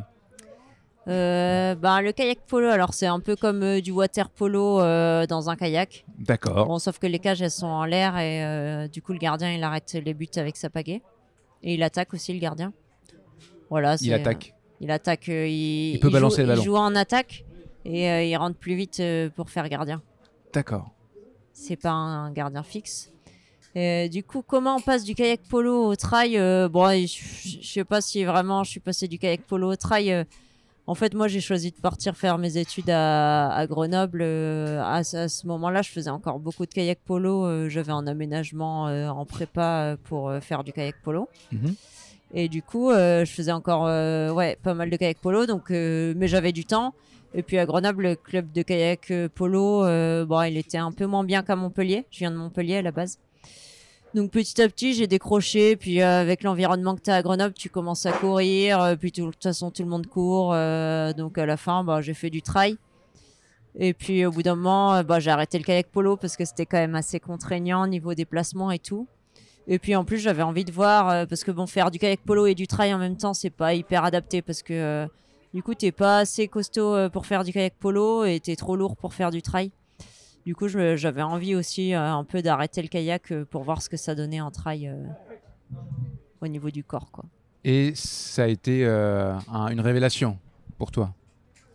Une révélation, ouais, bah moi, courir, j'ai toujours aimé courir hein, depuis que je suis toute petite, mais ouais, ça, ça fait, à partir du moment où j'ai arrêté le kayak, ben, du coup, vu que je courais, j'ai vite fondu un peu du haut du corps. Enfin, relativement, euh, parce que je, pense que je reste quand même un peu plus costaud que la plupart des trailers, mais, euh, mais du coup, ouais, et là, j'ai vu vraiment la différence euh, sur, sur les, les, vitesses de course à pied, quoi.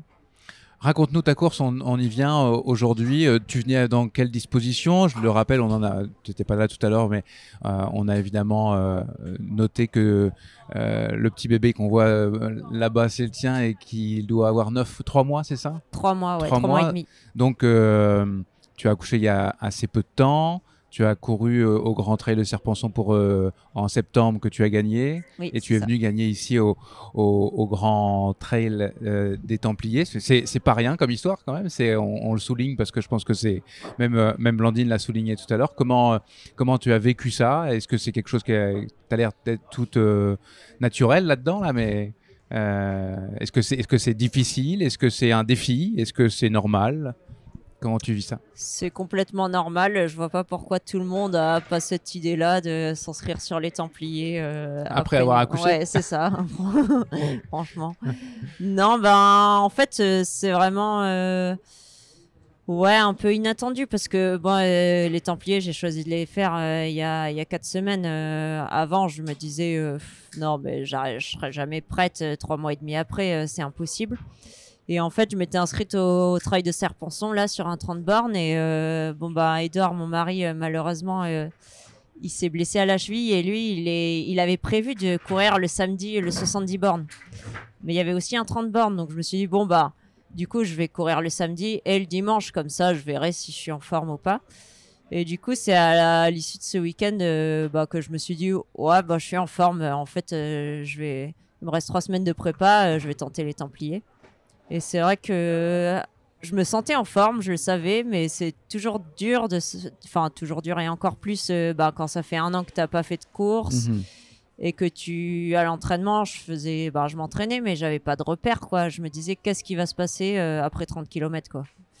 Finalement ça s'est bien passé. Alors il se passe quoi? Ouais c'est ça il se passe quoi? Il y y a eu rien?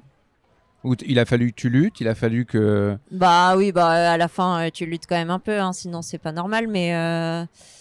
Ouais, vraiment jusqu'à la rock, j'ai réussi à être bien sans, sans souffrir quoi même après la rock, entre la rock et euh, la salvage, euh, je, bah, j'ai accéléré un peu et je trouvais que ça, je me disais tiens, ça répond bien, euh, c'est fou.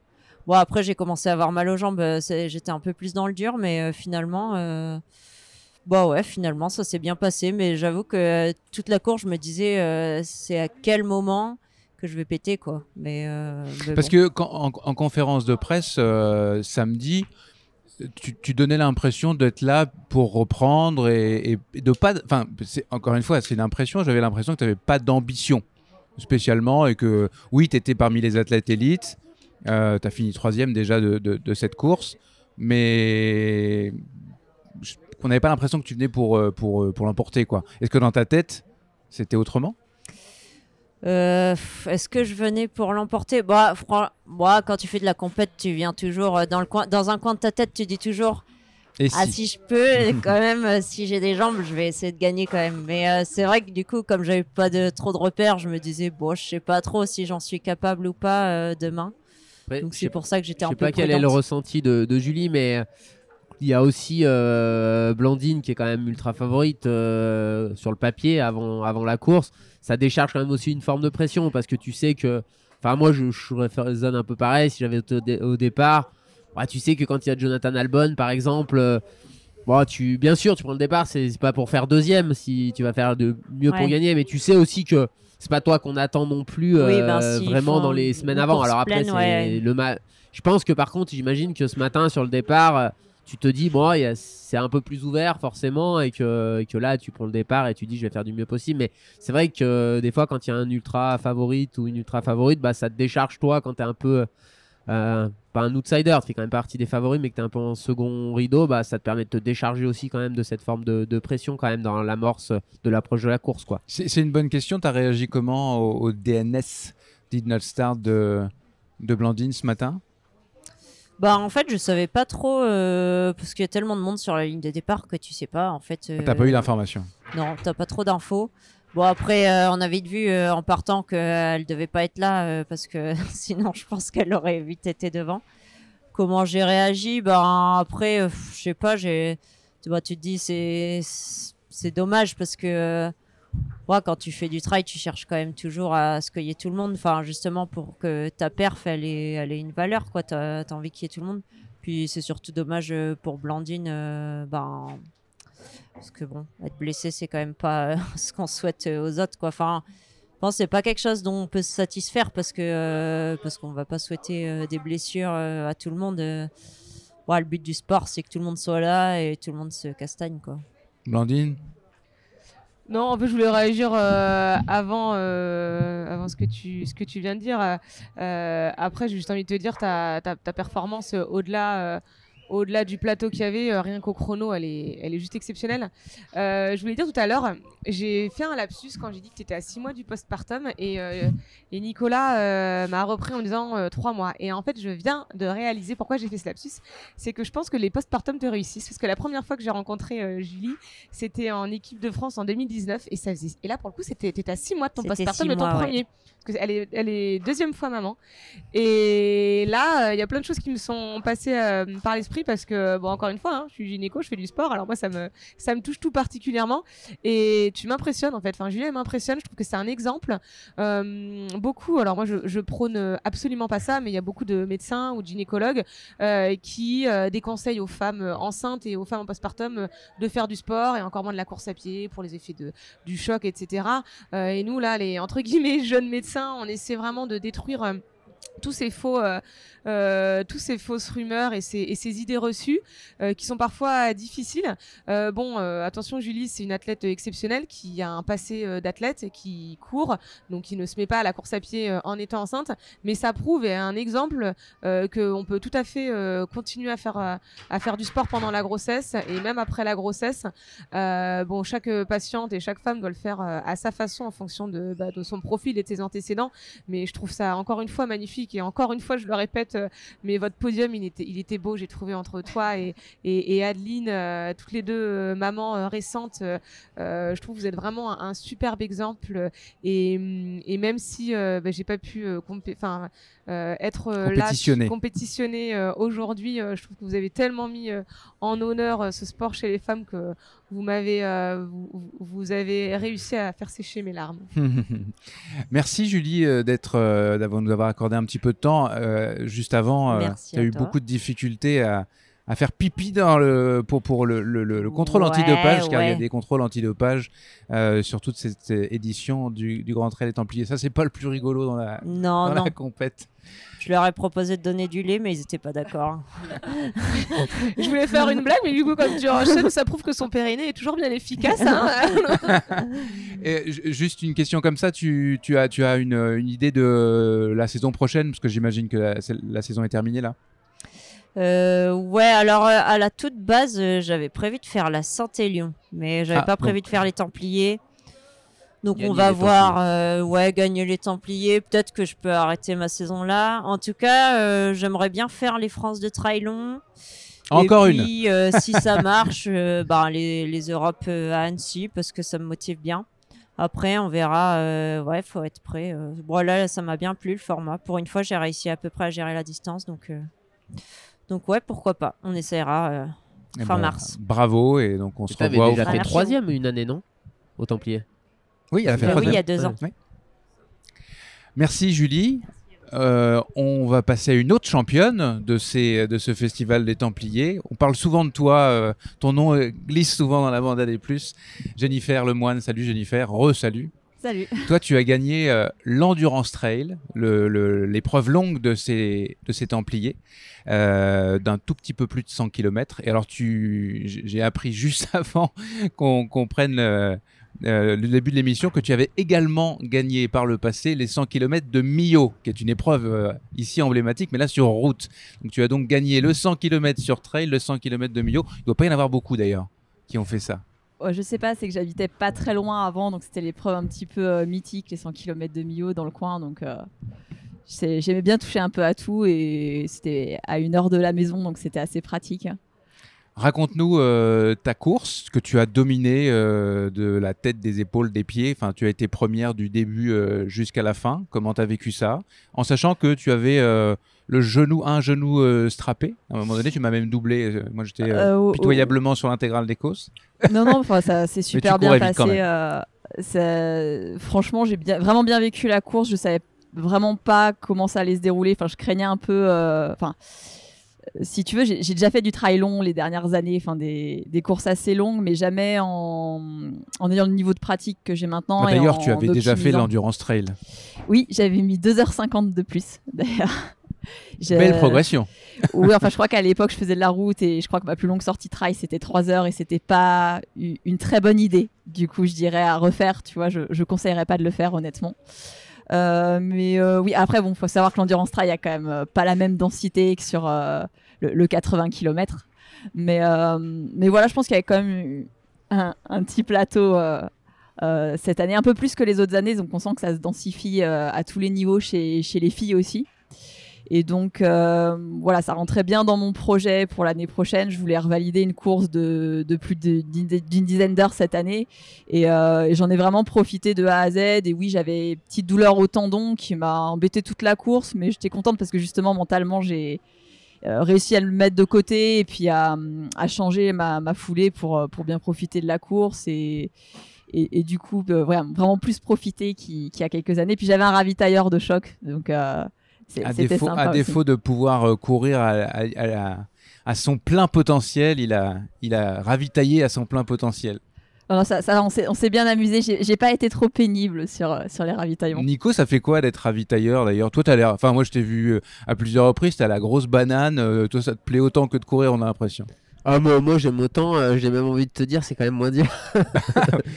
même si là, je, je, crains le shutdown demain parce que je me suis levé à 2h du mat vendredi. hier, bon, j'ai un peu dormi, mais bon, j'ai quand même couru. Alors, même si c'était que 17 km c'est même toujours un peu le stress, quoi, même de, mine de rien. Euh, T'as fait la VO2 max. Euh, VO2. VO2. Mais pourquoi je dis max? Je sais pas. Parce que parce que c'est Mais tu m'as pas repris tout à l'heure. VO2 max, euh, enfin le VO2, max d'ailleurs, pour le débit. ah, ça dépend d'où on parle. Voilà. Mais non, la VO2 trail. Qui voilà donc et puis ce matin bah de nouveau on a suivi on a suivi les copains et les copines donc on s'est levé à 4h 4h30 je sais pas mais c'était trop tôt donc ouais, du coup, euh, non, mais c'est sympa. Moi, j'adore ça. Euh, enfin, moi, j'aime courir, mais le trail, c'est ma passion au-delà de simplement courir personnellement. Donc, euh, je pris beaucoup de plaisir. Et puis, et puis c'est du partage, c'est des émotions, le sport. Et forcément, de ravitailler ta, ta conjointe quand elle gagne la course. voilà, alors même s'il n'y avait pas une beaucoup de doutes euh, après. Et puis bon, ça nous a permis aussi de travailler peut-être des choses pour l'année prochaine parce qu'elle elle est quand même tendance à être un petit peu trop excitée à vouloir euh, gagner le max de secondes sur les ravitaux et sur des courses longues, euh, bah c'est si tu peux gagner potentiellement quelques secondes sur le ravito, tu peux en perdre beaucoup si tu oublies certaines choses et tout. Donc, est-ce que ça veut dire que vous avez fait des erreurs? Bah, par exemple, à un moment donné, au deuxième ravitaillement, elle était hyper excitée. En fait, je voulais lui changer de veste parce que euh, il pleuvait pas autant que prévu, donc je voulais lui mettre une veste plus, plus légère que ce qu'elle avait. Et elle est repartie tellement vite que j'ai pas eu le temps de le faire. Mais non, après, euh, après, euh, il y avait Thierry Breuil qui était sur le côté et qui était là, doucement, doucement. Et pourtant, derrière, c'était une fille de, de Kiprun, mais voilà, faut, faut savoir faut pas confondre vitesse et précipitation, mais, euh, mais c'était super, euh, super sympa. Et puis bon, cette année, ça a été quand même euh, deux grandes victoires et de belles émotions. Puisque même en tu tant que suiveur. Et souvent, je le dis, je l'ai déjà dit, mais c'est plus fort quand tu es suiveur parce que tu maîtrises pas le truc. Quoi. Quand tu fais ta course, bah, tu sais si ça va bien se passer ou pas. Quand tu suis les, les, les amis, euh, ta conjointe ou ton conjoint, bah, même si ça se passe bien, tu sais pas, hein, jusqu'au moment où il avait passé mhm. la ligne, tu sais pas s'il va pas y arriver quelque chose. Surtout qu'ils ont eu des conditions difficiles à la fin. Une dernière descente, je sais qu'elle aime pas trop ça dans la boue. Un grosse, grosse, euh, grosse boue. Euh, c'était compliqué jusqu'à la fin. Jennifer, comment tu vis cette année? C'est aussi une des raisons pour lesquelles je t'ai invité. Tu fais partie des grandes athlètes de trail en, France de cette année avec la victoire au 90 du Mont Blanc, maintenant avec l'endurance trail, entre autres. Euh, comment tu vis ça? Euh, Est-ce que tu as l'impression d'être passé à un autre niveau? Euh, J'ai l'impression que tu es une, une, athlète 4x4 un peu, capable d'être sur tous les terrains. Euh, je sais pas. Alors moi, je, suis, je, suis, au tout début des élites femmes en fait. Et euh, faut savoir, je pense qu'en France, on a quand même un, très gros niveau en France. Quand tu regardes euh, pour les qualifs en équipe de France et tout, c'est compliqué. Je pense qu'on va avoir un très très grand championnat de France cette année ou déjà faire un. Pas l'année prochaine. Enfin, oui, l'année prochaine. On n'est pas encore en 2024. Rentrer dans les 10 ou même un top 15 parce que faut savoir pour les championnats d'Europe, il va pas y avoir beaucoup de place et du coup, tout va être sur le, le trail long. Et, je pense que bah, du coup, les filles qui étaient sur le court vont peut-être monter un peu. Il y aura les filles qui étaient déjà sur le long. Mais, euh, mais moi, euh, non, moi j'ai l'impression, enfin, je, dois dire qu'après le 90 du, du Mont Blanc, j'étais hyper contente. C'était une grosse surprise pour moi de gagner. Et j'ai eu un peu l'impression d'être un imposteur, du coup, de ne pas l'avoir mérité. Et, Pourquoi? Bah, parce que je me suis dit que j'avais eu euh, un peu de chance. Après, voilà. Gros manque de confiance en toi, non? Un petit peu, mais enfin voilà, disons que après j'ai quand même saisi ma chance quand elle était là et j'ai bien profité. Puis j'ai profité aussi parce qu'il y avait Nico, il y avait mes parents, donc c'était un, super moment à, vivre avec eux. Et a euh, quelques années, je pensais pas continuer à faire du long parce que j'étais j'ai des tendons un peu fragiles et, je pense que c'était surtout que j'avais pas beaucoup de contraintes mécaniques en trail. C'était dur de faire de la transition, euh, de, passer que sur du trail. J'ai le, le, Trièvre est un bon terrain de jeu à, le à ce niveau-là. forgé.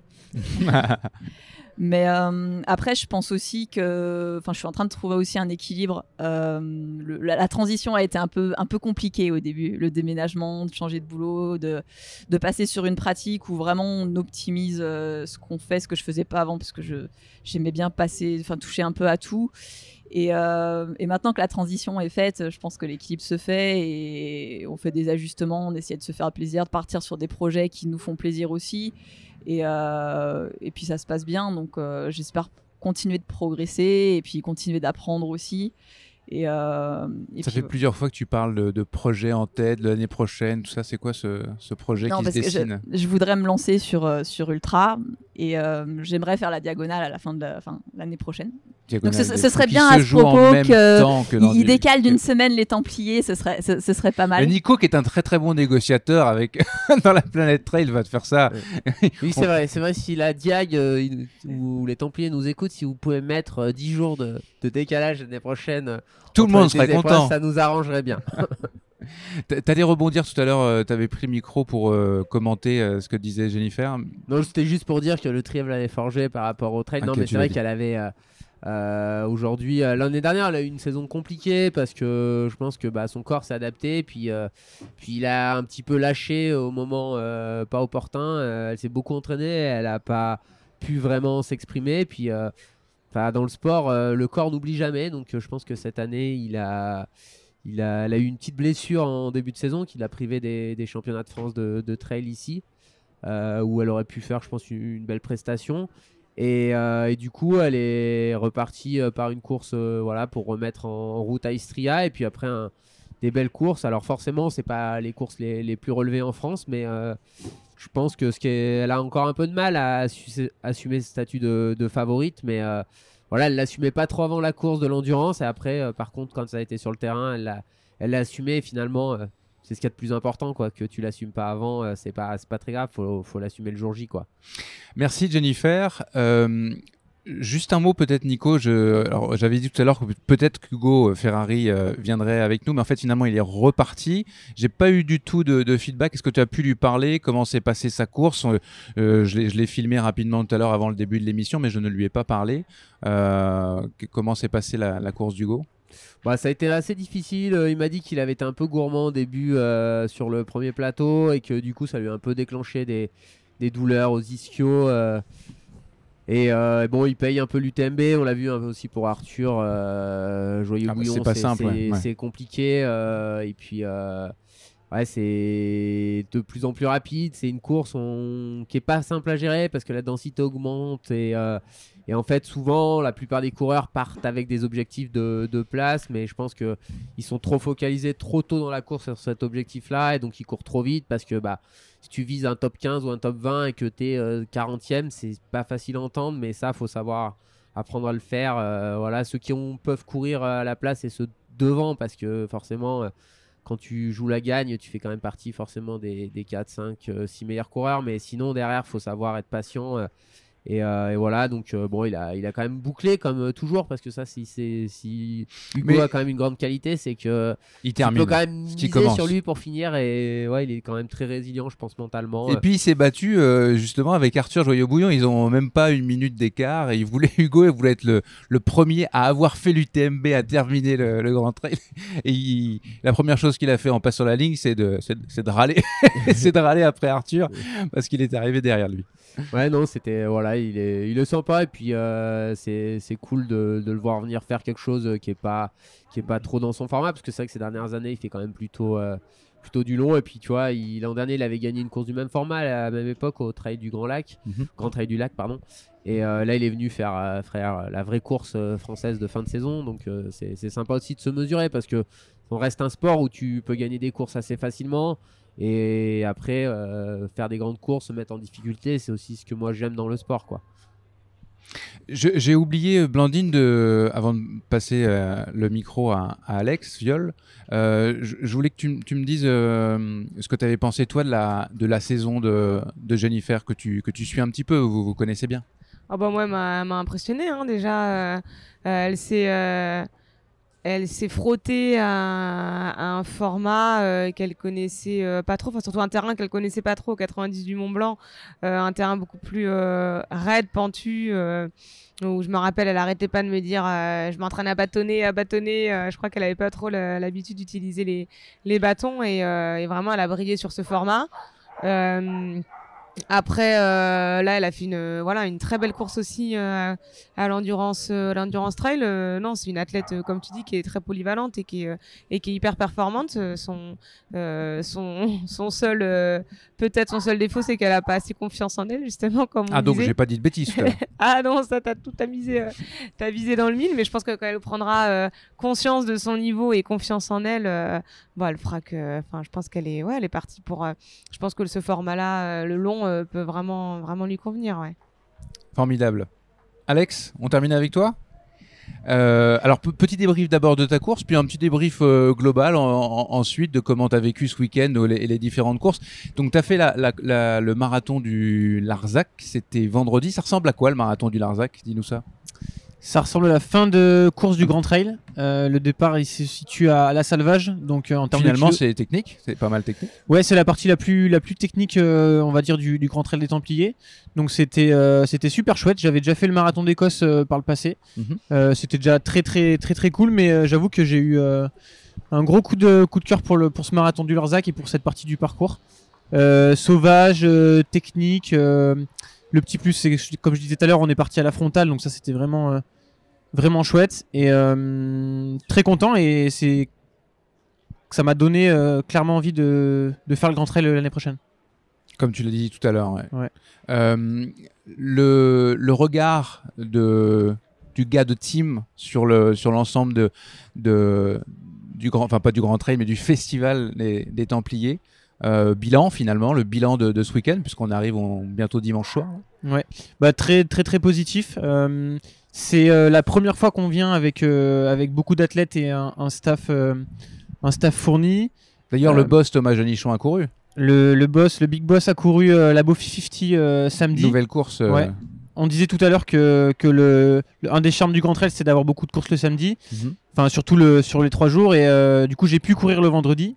Thomas a pu courir le samedi et puis euh, Clovis Chavreau euh, qui a fait 9ème sur le Grand Trail et Lucille Germain qui a fait 10ème ont pu courir. Il n'a pas fait 8 9ème. Euh, ah ok, je pensais qu'il a fait 8. C'est très très bon résultat. On pu courir sur le Grand Trail donc c'était chouette en fait moi. C'est ce que j'aime aussi dans, dans, ces événements là, sur plusieurs jours, c'est qu'on peut avoir plusieurs casquettes, à la fois coureur, à la fois suiveur, à la fois ravitailleur et assistant. Et donc c'est chouette. Nico, j'ai l'impression que. Huitième, c'est la surprise du jour. Robin, bon duel. Celui-là, celui qu'il avait mis dans le top 10. S'il y a eu des paris de pronos sportifs, j'ai vérifié sa cote UTMB euh, pour, euh, parce que je connaissais pas du tout ce, cette personne. Il avait une cote à 770 UTMB. Donc euh, pas dans les favoris. Après j'ai vu qu'il avait que deux courses référencées. Ouais, c'est ça. Donc c'est peut-être un, futur, euh, un futur à surveiller. J'ai vu une j'ai vu une course qui était quand même sous côté parce qu'il y avait Jocelyne dans la course Poly qui était pas à côté très haut donc je pense que c'était un peu sous. Mais j'avoue que j'ai fait comme euh, comme Alex quand j'ai vu dans le, dans le live je me suis dit je me suis dit non mais le mec il, a dû abandonner et puis puis ça a bipé sa puce à Masbio tu vois quand il passe 8 et en fait non non le euh, il nous a dit en passant au 4 qu'il suivait la chaîne YouTube de Mathieu Delpuch et qu'il avait pioché des, conseils dedans. Il nous disait ça pendant la course. Mathieu a dû être content. Oui, Mathieu était, était là, était content. Et du coup, je crois qu'il courait plutôt sur route avant. Donc euh, c'est sa première année dans, le trail. Quoi. Bah, petite anecdote concernant Mathieu Delpuch. Euh, pour avoir des petites infos sur le, parcours aussi, on a regardé la vidéo qu'il avait faite de l'an dernier où il avait résumé le, Grand Trail.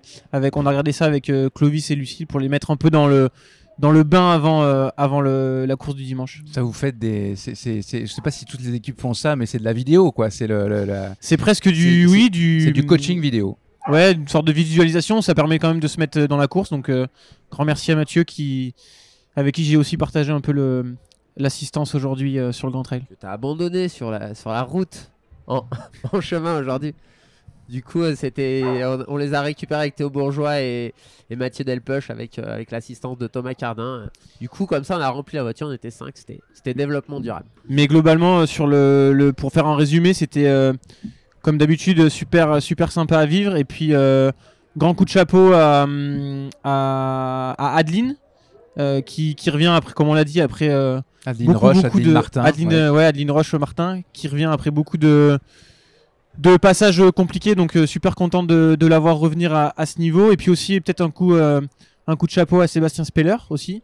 Qu'on Merci a... Alex d'en parler parce que je l'avais noté et je l'ai oublié. Merci. Qu'on a, que, qu'on a pu voir au passé au, CAD dans un état euh, presque lamentable, c'est un peu fort, mais c'était dans un état très très très, très, compliqué. Et il a eu le courage de, terminer. je sais pas si à sa place j'aurais fait la même chose, mais c'était en même temps beau à voir et en même temps un peu triste. Ouais, c'est. Je sais, j'ai un peu le même ressenti que toi. Je l'ai regardé, j'avais, ça m'a, je sais pas si, comme tu dis, beau ou triste, je pourrais pas le dire. Il avait vraiment l'air de d'être dans une souffrance. Et le mot lamentable, il paraît fort, mais je vois le sens dans lequel tu veux dire. Il faisait vraiment peine à voir, mais d'un autre côté, je l'ai trouvé magnifique en fait sa sa résilience, sa persévérance. Euh, la seule chose qu'il m'a dit, franchement, on aurait dit un papy qui court. Il m'a dit j'ai envie de pleurer. Et je l'ai trouvé magnifique d'un homme, enfin d'un ouais d'un athlète qui a brillé autant de fois et là qui il se a gagné deux fois, il a fait deux et, fois et qui se mettent devant tout, qui qui montre devant tout le monde. en fait, tellement il n'y avait pas tout le monde parce qu'en fait les les, les les les il était 60 80, 60e à peu près, au 80e. 85e. Euh, et qui se montre comme ça au grand jour, euh, qui montre sa détresse. J'ai trouvé ça magnifique. Ça m'a fait quelque chose. Je, sais pas comment l'expliquer, mais je pense que, mm. ouais, j'ai l'impression qu'on a ressenti la même chose et, et c'est vrai que je voulais aussi en parler. Il m'a. Quand il arrive à la salvage, il, éclate en sanglots, il fait le signe de j'en peux plus et il a donc le, le, moment entre guillemets de motivation. Jean-Michel Fort-Vincent lui parle et ils conviennent que ok c'est fini, mais c'est pas fini il veut aller au bout. Il, a, il avait envie de prouver quelque chose, visiblement. Euh, Jean-Michel lui a dit Mais t'as rien à prouver, en fait. T'as gagné deux fois, fait, ton histoire est ici. Euh, t'as rien à prouver. Fini en marchant s'il faut. Et il a fini en marchant. Et je trouve que c'est un week-end assez qui va rester quand même dans les annales parce qu'on a deux grandes personnalités du monde du trail. François Daen d'un côté, au retour de blessure, qui va faire le grand raid de la Réunion. Il est pour la cinquième fois, alors que les quatre premières fois, il l'a gagné. Il finit huitième après un moment, lui aussi certainement de, détresse, un coup de chaleur, mais il va au bout. Ça montre quelque chose. Et Sébastien Speller a fait ça aujourd'hui euh, dans une mesure différente, mais ça fait ces deux champions qui montrent quelque chose euh, auquel on n'est pas forcément habitué. Nico, je sais pas ce que bah penses. Ouais, bah Seb, je pense que le connaissant, euh, par exemple, je pense qu'on est un peu différent. Moi, j'aurais couru pour essayer de faire le mieux possible en place aujourd'hui. Et je pense, alors je vais pas parler à la place de Seb, mais pour le connaître, Seb il, a gagné deux fois. Euh, il voulait, tu vois, hier il me disait, il me posait la question, il me disait bon, euh, faut faire comment pour battre John Albon en rigolant? Et je pense que bah il a essayé en fait, il a essayé, euh, il a essayé, il a essayé de d'essayer de gagner la course et puis bah il avait pas pas les jambes aujourd'hui pour le faire. Donc à un moment donné, au lieu de se raisonner assez tôt en disant bon allez, je peux pas aujourd'hui et peut-être d'aller claquer une place dans le top 10, il s'est dit je pousse, je pousse, je pousse jusqu'à ce que ça lâche. Et puis euh, les Templiers, bah, quand ça te lâche, on, l'a évoqué, c'est tellement dur, c'est tellement une course, faut tout le temps avancer en courant que le jour, le moment où ça te lâche, t'arrives plus à courir, bah, bah c'est long. Et puis bon, après, c'est là, je parle en connaissance de cause, c'est tellement dur, vraiment. Euh, les gens qui l'ont jamais fait ou qui ont jamais fait avec vraiment s'engageant à 100%, c'est vraiment une course où Enfin, moi, j'ai vraiment cette visualisation. Je dis ça souvent aux athlètes. Euh, quand tu arrives à la. Enfin, alors avant, c'était Pierre Fiche. Mais du coup, on va dire un peu avant la salvage maintenant. C'est un croche jusqu'à la ligne d'arrivée. Il faut en mettre à chaque mètre, à chaque mètre, à chaque mètre. Euh, euh, et, en fait, le moment où mentalement tu lâches pour la performance, bah, tu peux plus être autant dans le dans l'engagement. Et là, ça devient long parce que parce que c'est pas non plus plat. Ça, ça monte toujours un peu, ça descend, c'est technique, faut relancer. Donc bon, le moment où tu lâches mentalement, il faut un moment pour rentrer. Puis on parle pas souvent, on dit c'est pas des montagnes, mais quand même la partie finale Masbio l'arrivée, euh, ça a rien d'envier à un terrain de montagne parce que c'est vraiment très dur. costaud. Il y a 10 bornes 800 quoi, donc euh, en fin de course ça, suffit à parler. Puis une dernière descente qui est qui est plus dure par exemple que la descente de, la Flégère. Pour moi, l'UTML est un peu plus courte, mais c'est beaucoup plus raide, boueux cette euh, cette édition parce qu'il avait plus les jours d'avant. Donc non non, c'est chapeau à Seb. Après c'est à son image, il, il bâche pas souvent sauf s'il a des vrais soucis, mais mais il va au bout de lui-même et euh, respect, chapeau à lui. Très bien de finir il est par jeune papa euh, puisqu'on parlait. Donc, oui, trois euh, semaines lui aussi, hein, un enfant de trois C'est pas anodin quand même dans une vie l'arrivée d'un bébé. Je, enfin, je parle pas en connaissance de cause, mais de ce que de ce que nous disait la femme de, de, Thomas Cardin dans la voiture, ça, ça perturbe quand même pas mal aussi le, le quotidien, le sommeil. Donc bon, c'est c'est aussi beau d'avoir pris le départ et d'avoir tenté de, de jouer pour une troisième couronne. Et puis bah, le sport c'est aussi ça. Hein. Des fois, on n'y arrive pas et chapeau à lui. Ce sera le mot de la fin. Coup de cœur, ou coup de pompe dans les émissions en, présentiel où il y a plein d'invités, on fait pas de coup de cœur, mais exceptionnellement, même si j'ai refusé à Alex de jouer la peignée verticale tout à l'heure, le quiz peignée verticale. Mais là, Jennifer, oui, mais il, sera je te l'accorde. Voilà, ça, ça, se passait pas au Templier, mais il y avait Quel est ton coup de cœur Sabine qui courait le, le marathon. Sabine Erstrom, mais oui Et elle a fait un très beau 2h49. Victoire au marathon de Lyon. Le marathon, donc, euh, je pense que c'était important de, de, le souligner. Oh que oui. Un très beaucoup de cœur et un clin d'œil à notre superbe Sabine. On est hyper fiers d'elle. bien rebondi comme à son habitude et, euh, et je pense que voilà, c'était pour faire le petit coup de cœur de, de la fin de l'émission. Je pense que du coup, elle ne regrette plus de ne pas avoir été au, au départ du Grand Trail euh, des Templiers, puis elle sera l'année prochaine pour, le, pour la 30e édition. Merci Jennifer de, de ce coup de cœur que, auquel je souscris, nous souscrivons probablement tous. La bande à des plus le podcast du magazine Distance Plus, présenté par Nicolas Fréret. C'est la fin de cette 38e émission de la bande AD+. Un gros merci à tous, Blandine Lirondelle, Nicolas Martin, Thomas Laure Blanchet, Robin Schmitt, des genoux dans le gif, mais aussi euh, merci à, nos invités Julie Roux, Jennifer Lemoine, Thierry Breuil, Alexandre Viol et Robin Juyaguet. La bande AD+, est une émission euh, présentée par Distance Plus. Je suis Nicolas Fréré et j'ai le plaisir de produire et d'animer ce talk show. Un grand merci aussi aux, partenaires officiels de la bande AD+. Merci à NAC, à Peigné Vertical, à la Clinique du Coureur. En passant, je vous recommande, comme toujours, le livre La Clinique du Coureur, la santé par la course à pied de Blaise Dubois et Frédéric Berg, mais aussi Nolio qui avait un beau stand ici euh, au Templier pour présenter la plateforme d'entraînement. Un petit code promo de 10% sur tous les services de Nolio, c'est LBAD+, en toutes lettres. Le design sonore de la bande AD+, est signé Lucas Aska Hennessy et la couverture de l'émission est l'œuvre de Mathieu Forichon de Débos et des Bulles. Merci à Céline Kalman qui a prêté sa voix au podcast. Merci aux productions euh, Arborescence qui fignolent l'enregistrement avant la diffusion, tout particulièrement à Laurie Beck. Merci euh, enfin à mon collaborateur Baptiste Ballet qui s'occupe des extraits de l'émission que nous diffusons euh, sur les réseaux sociaux de Distance Plus. À plus dans la bande Aller Plus.